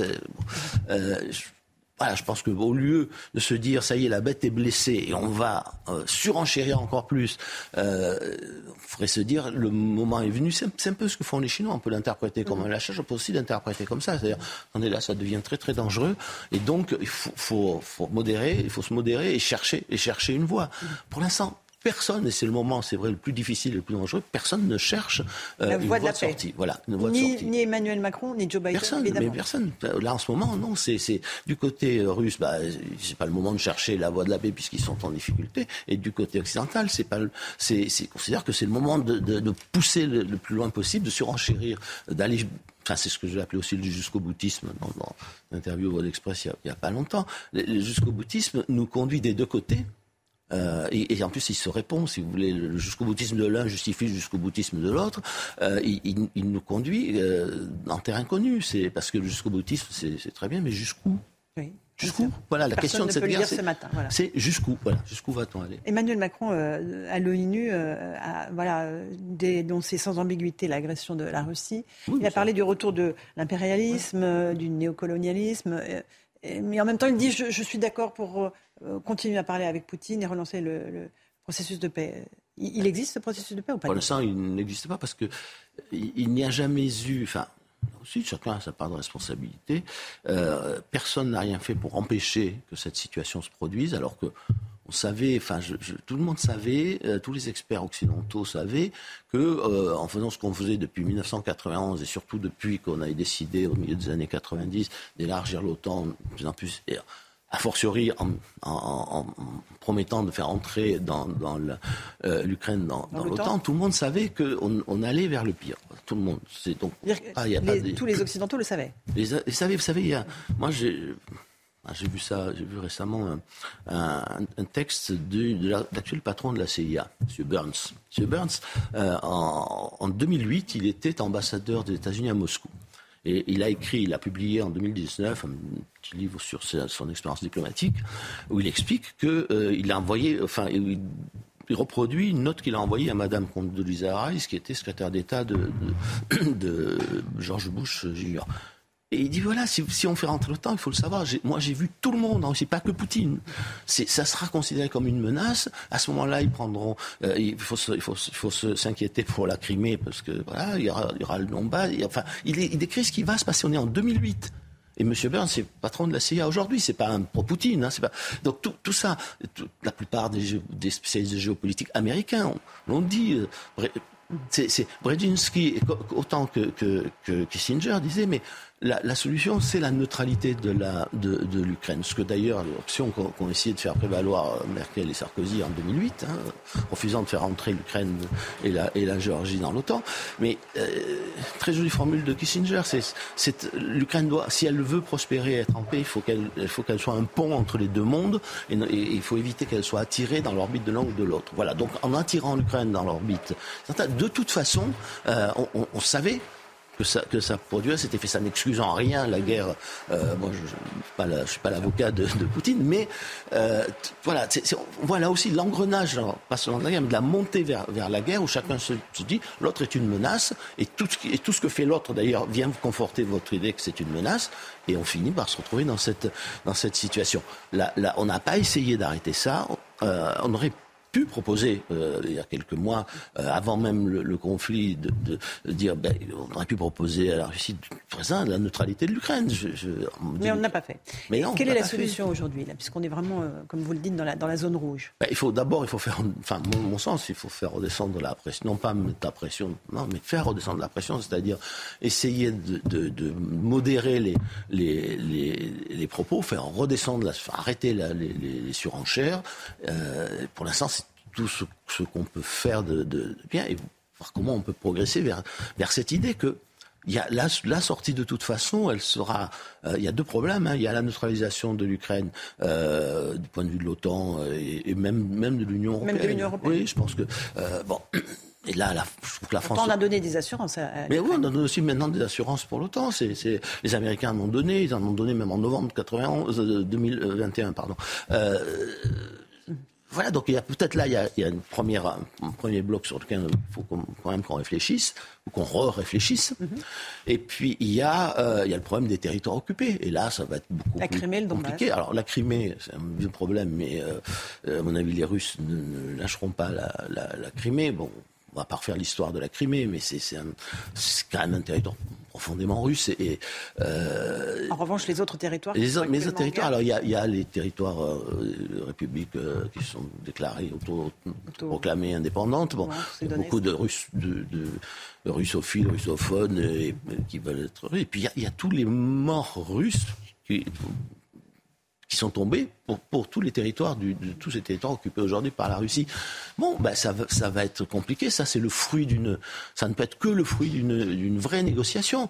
Mais encore faut-il déjà commencer à créer les conditions de la modération en évitant de continuer la surenchère, le, battre-en-guerre. Ça y est, on a, on a gagné, on va, on va abattre la, la bête blessée. Je pense que ça, c'est prendre un risque considérable euh, avec la paix du monde, et c'est prendre un risque considérable pour l'Europe, qui est en première ligne dans, ce- dans cette affaire et qui devrait jouer un rôle de, ouais, de modération. Je Mais pense qui ne le joue pas. la voie de la sagesse. Il ne le joue pas car elle n'a pas de voix.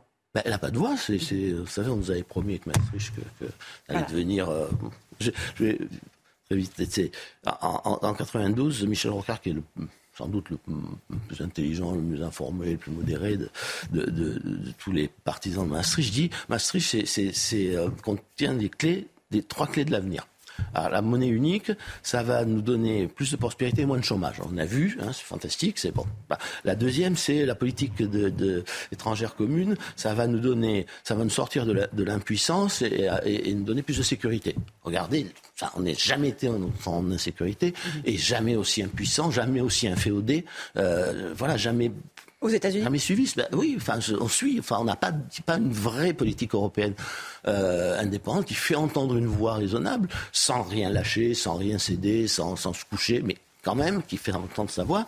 Euh, et puis, disait après, la, la, la politique de la citoyenneté, qui était le troisième pilier de Maastricht, ça va nous donner moins de bureaucratie et plus de démocratie. On, a la pire crise démocratique depuis les- en Europe depuis les années, depuis l'entre-deux-guerres. Et la bureaucratie, je vous en fais pas un dessin. Voilà. Donc euh, le traité de Maastricht, pour vous, c'est la ligne de fracture, en réalité? Alors, ça s'inscrit. En fait, Maastricht, on on assiste aujourd'hui à l'agonie de Maastricht, hein, de l'Europe maastrichtienne, et, en même temps, c'est le, même, c'est l'échec de la matrice qui a engendré à la fois Maastricht, euh, qui a poussé l'Occident à à la fois soutenir Yeltsin plutôt que Gorbatchev pour essayer de gérer la fin de l'U- de l'URSS, euh, qui a engendré à la même époque cette, cette idéologie euh, de la fin de l'histoire où on disait mais voilà maintenant le monde donc euh, on va faire la mondialisation, tout le monde va être dans le marché, tout le monde va être démocratique dans le monde entier, euh, et, il y aura plus de guerre, et il y aura, euh, il y aura plus que des affaires, du marché, du, ça.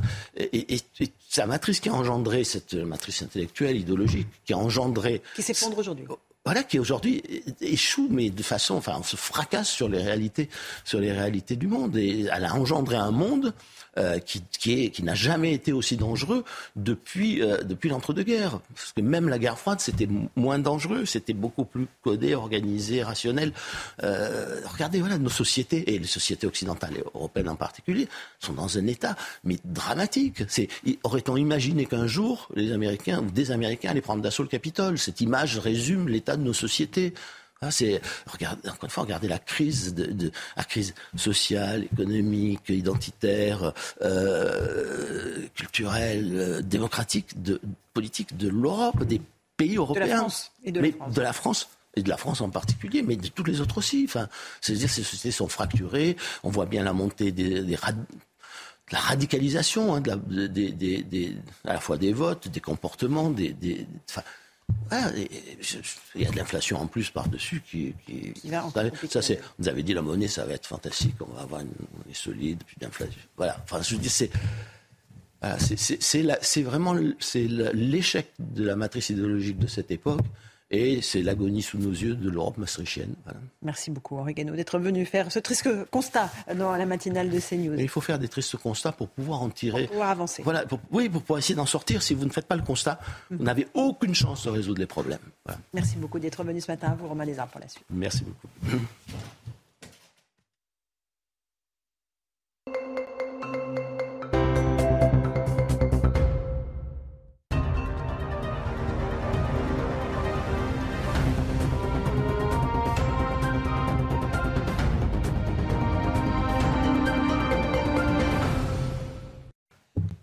C'est News, 8h32. Merci à vous, Laurence Ferrari, à votre invité Henri Guénaud. Autour de cette table, Pierre Lelouch est avec nous, le général Clermont est avec nous, Harold Iman est avec nous, Chana Lousteau est avec nous. Dans un instant, on sera en direct avec Vladimir Fodorovski, Federovski, ancien diplomate russe, bien sûr, qui va réagir à l'actualité ukrainienne, l'actualité euh, russe.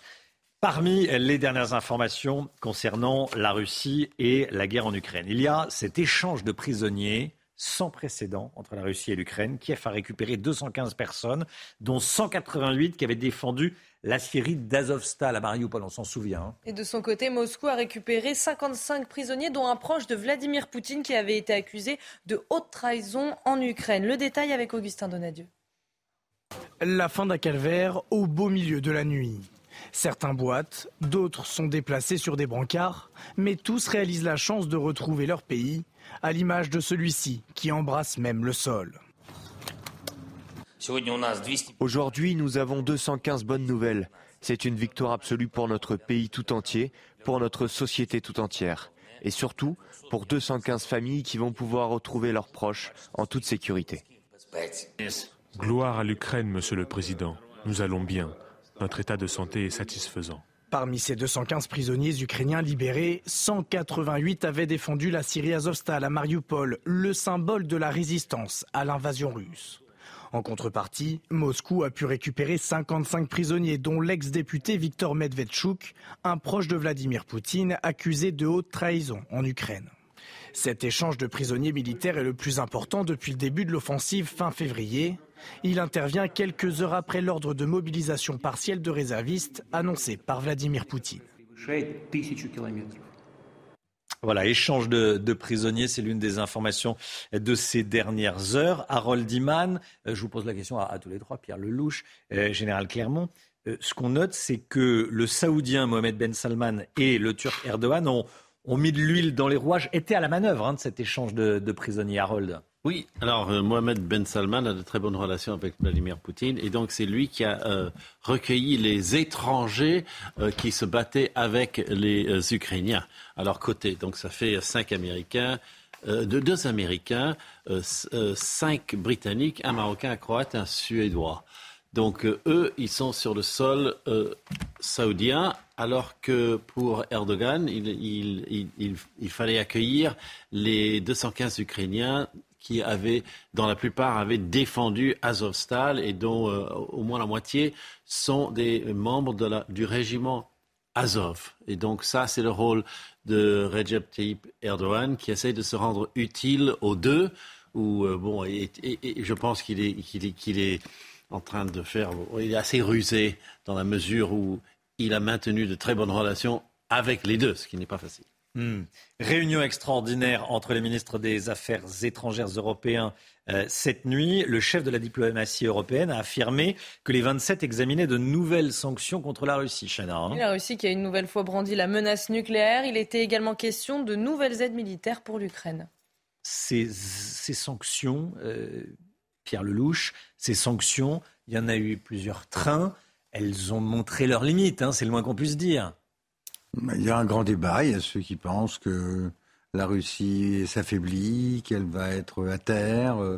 Pour l'instant, euh, le moins qu'on puisse dire, c'est que le rouble ne s'est jamais porté aussi bien. Les rentrées d'hydrocarbures, euh, ça va très bien, merci. Euh, quand les Européens les achètent plus bien, les Chinois, les Indiens les achètent.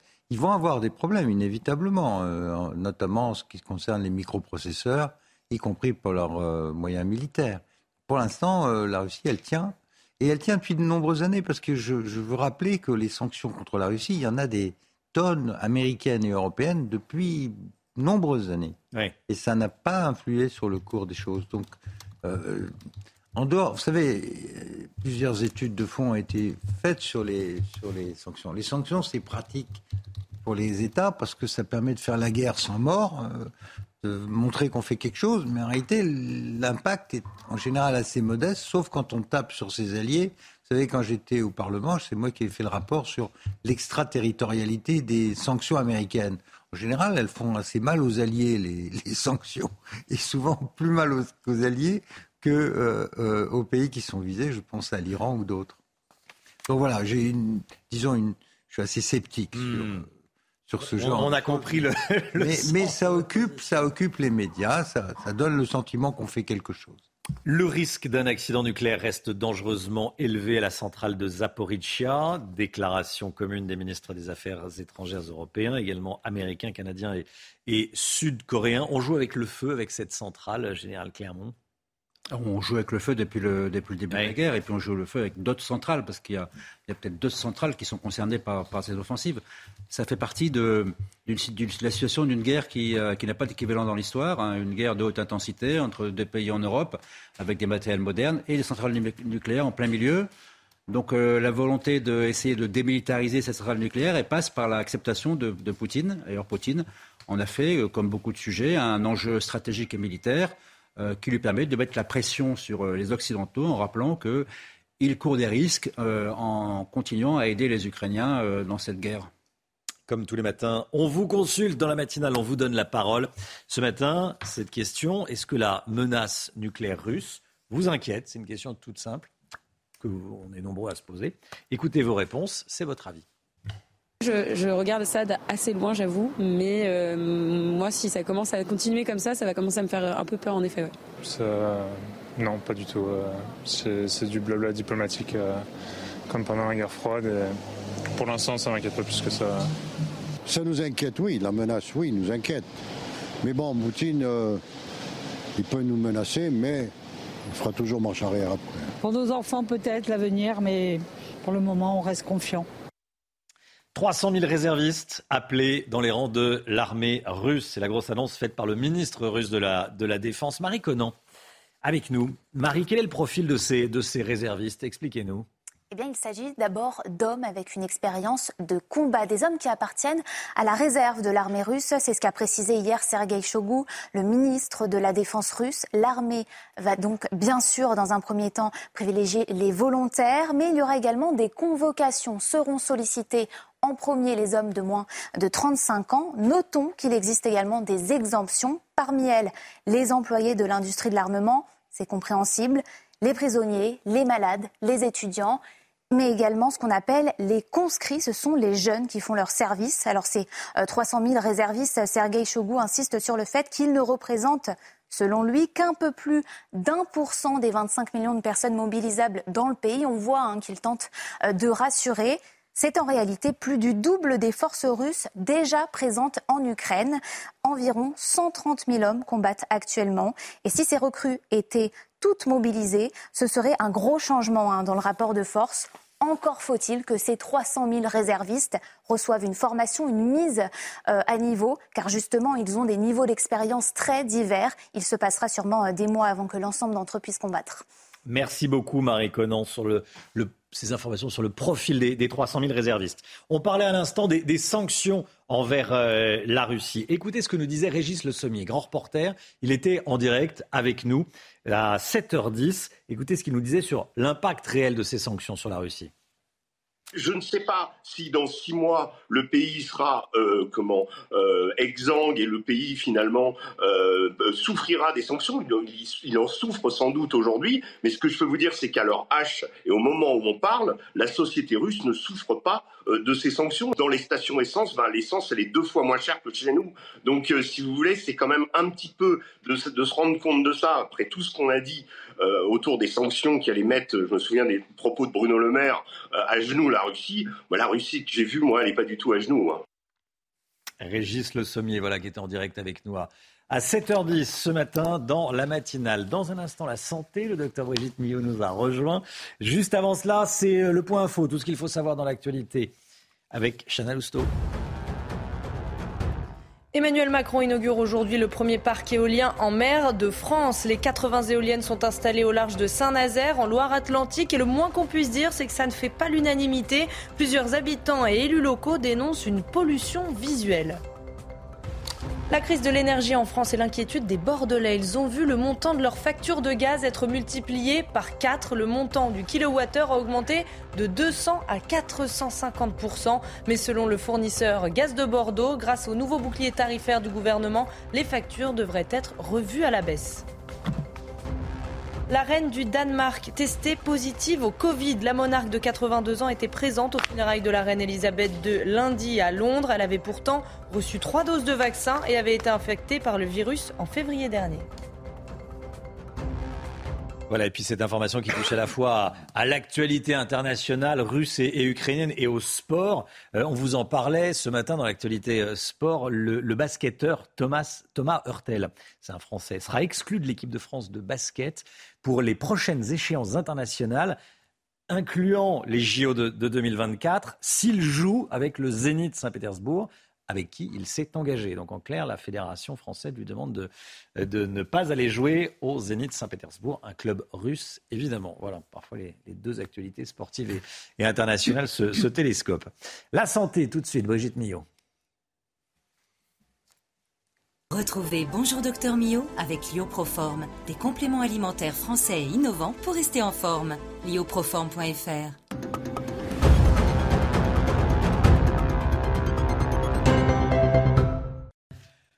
Docteur Millot, ce matin, euh, vous venez avec une exclusivité, une information exclusive. L'assurance maladie lance une campagne de sensibilisation à l'insuffisance cardiaque qui touche un million et demi de Français et vous nous la présentez en avant-première. Oui, l'insuffisance cardiaque qui est très fréquente et pourtant méconnue. Hein. Donc l'idée, c'est de sensibiliser les Français et aussi peut-être les médecins, à savoir la reconnaître. Euh, ça touche un million et demi de Français, vous l'avez dit.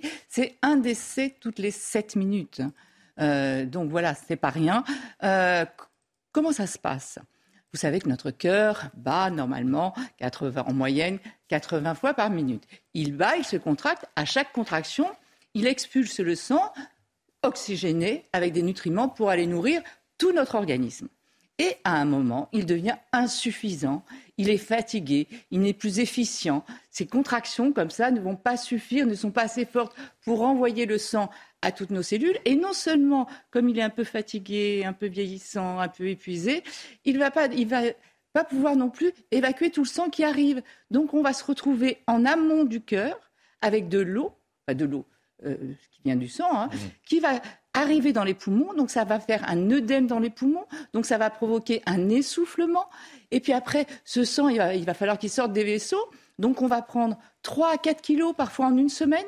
Et puis on va voir des œdèmes au niveau des pieds, au niveau des chevilles. Voilà quels sont les signes de l'insuffisance cardiaque.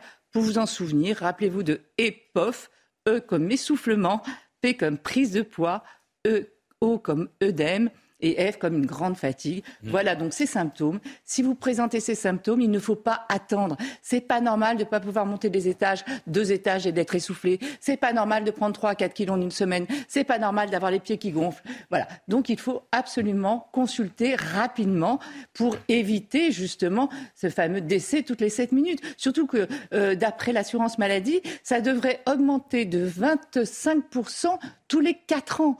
C'est-à-dire qu'en fait, avec la sédentarité, la prise de poids, euh, le tabac, tout ça, ça fatigue notre cœur. Et donc, ça, ne, ça devrait être en augmentation. Donc, on est très, il faut vraiment apprendre à reconnaître cette insuffisance cardiaque. Et pour ça, vous allez voir sur vos écrans à partir de dimanche ce clip que je vous propose, comme vous le disiez, en avant-première.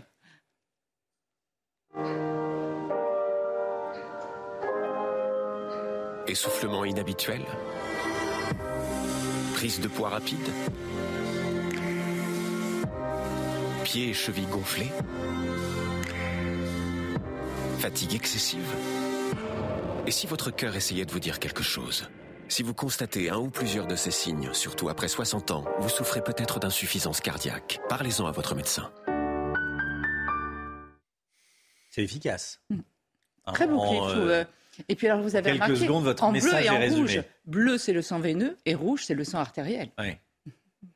Efficace. Elle tourne, elle va être diffusée à partir de. À partir de dimanche, la campagne commence euh, dimanche. Bon, et, et en, en quelques mots, comment on fait pour éviter euh, d'arriver à une, situation d'insuffisance Je vais cardiaque répéter ce que je vous répète tous les jours. fait du sport. Activité physique, Ouais. pas de tabac, une alimentation équilibrée. mais oui, mais Ah oui, on connaît, oui, oui, oui, c'est ça. C'est- Il y a pas de en- miracle. Mais oui, il n'y a pas de miracle. Les ennemis de nos artères, les, en- les ennemis de notre cœur. Et surtout, on n'hésite pas à consulter si on présente un de ces, si- enfin, ces signes-là. C'est important. Et surtout qu'il existe des traitements. C'est ça que j'ai oublié de dire le principal. Oui. Ça se traite. Merci beaucoup, Brigitte. C'était Bonjour Docteur Mio avec Lioproform, des compléments alimentaires français et innovants pour rester en forme. lioproform.fr 8h48, merci d'avoir choisi CNews, d'avoir démarré votre journée avec nous. On se retrouve demain matin dès 5h55 avec Chana avec le docteur Brigitte Millot. On était ce matin avec le général Clermont, euh, Harold Iman, Pierre Lelouch. Merci beaucoup d'être venu euh, sur le plateau de la, matinale. Dans un instant, c'est l'heure des pros avec Pascal Pro et son invité, Éric Zemmour. Éric Zemmour, invité de Pascal Pro dans un instant. A tout de suite, belle journée à vous sur CNews et à demain. Tout de suite, Pascal Pro dans l'heure des pros.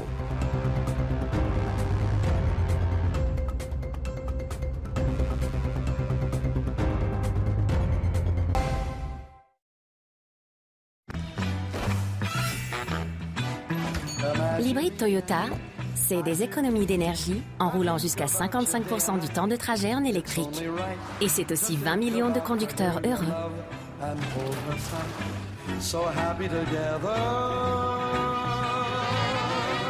En ce moment, découvrez la Toyota Yaris Cross Hybride à partir de 239 euros par mois, entretien inclus et sans condition. Passez à l'hybride Toyota. Ever catch yourself eating the same flavorless dinner three days in a row? Dreaming of something better? Well, HelloFresh is your guilt-free dream come true, baby. It's me, Kiki Palmer. Let's wake up those taste buds with hot, juicy pecan-crusted chicken or garlic butter shrimp scampi. Mm. Hello Fresh. Stop dreaming of all the delicious possibilities and dig in at HelloFresh.com. Let's get this dinner party started.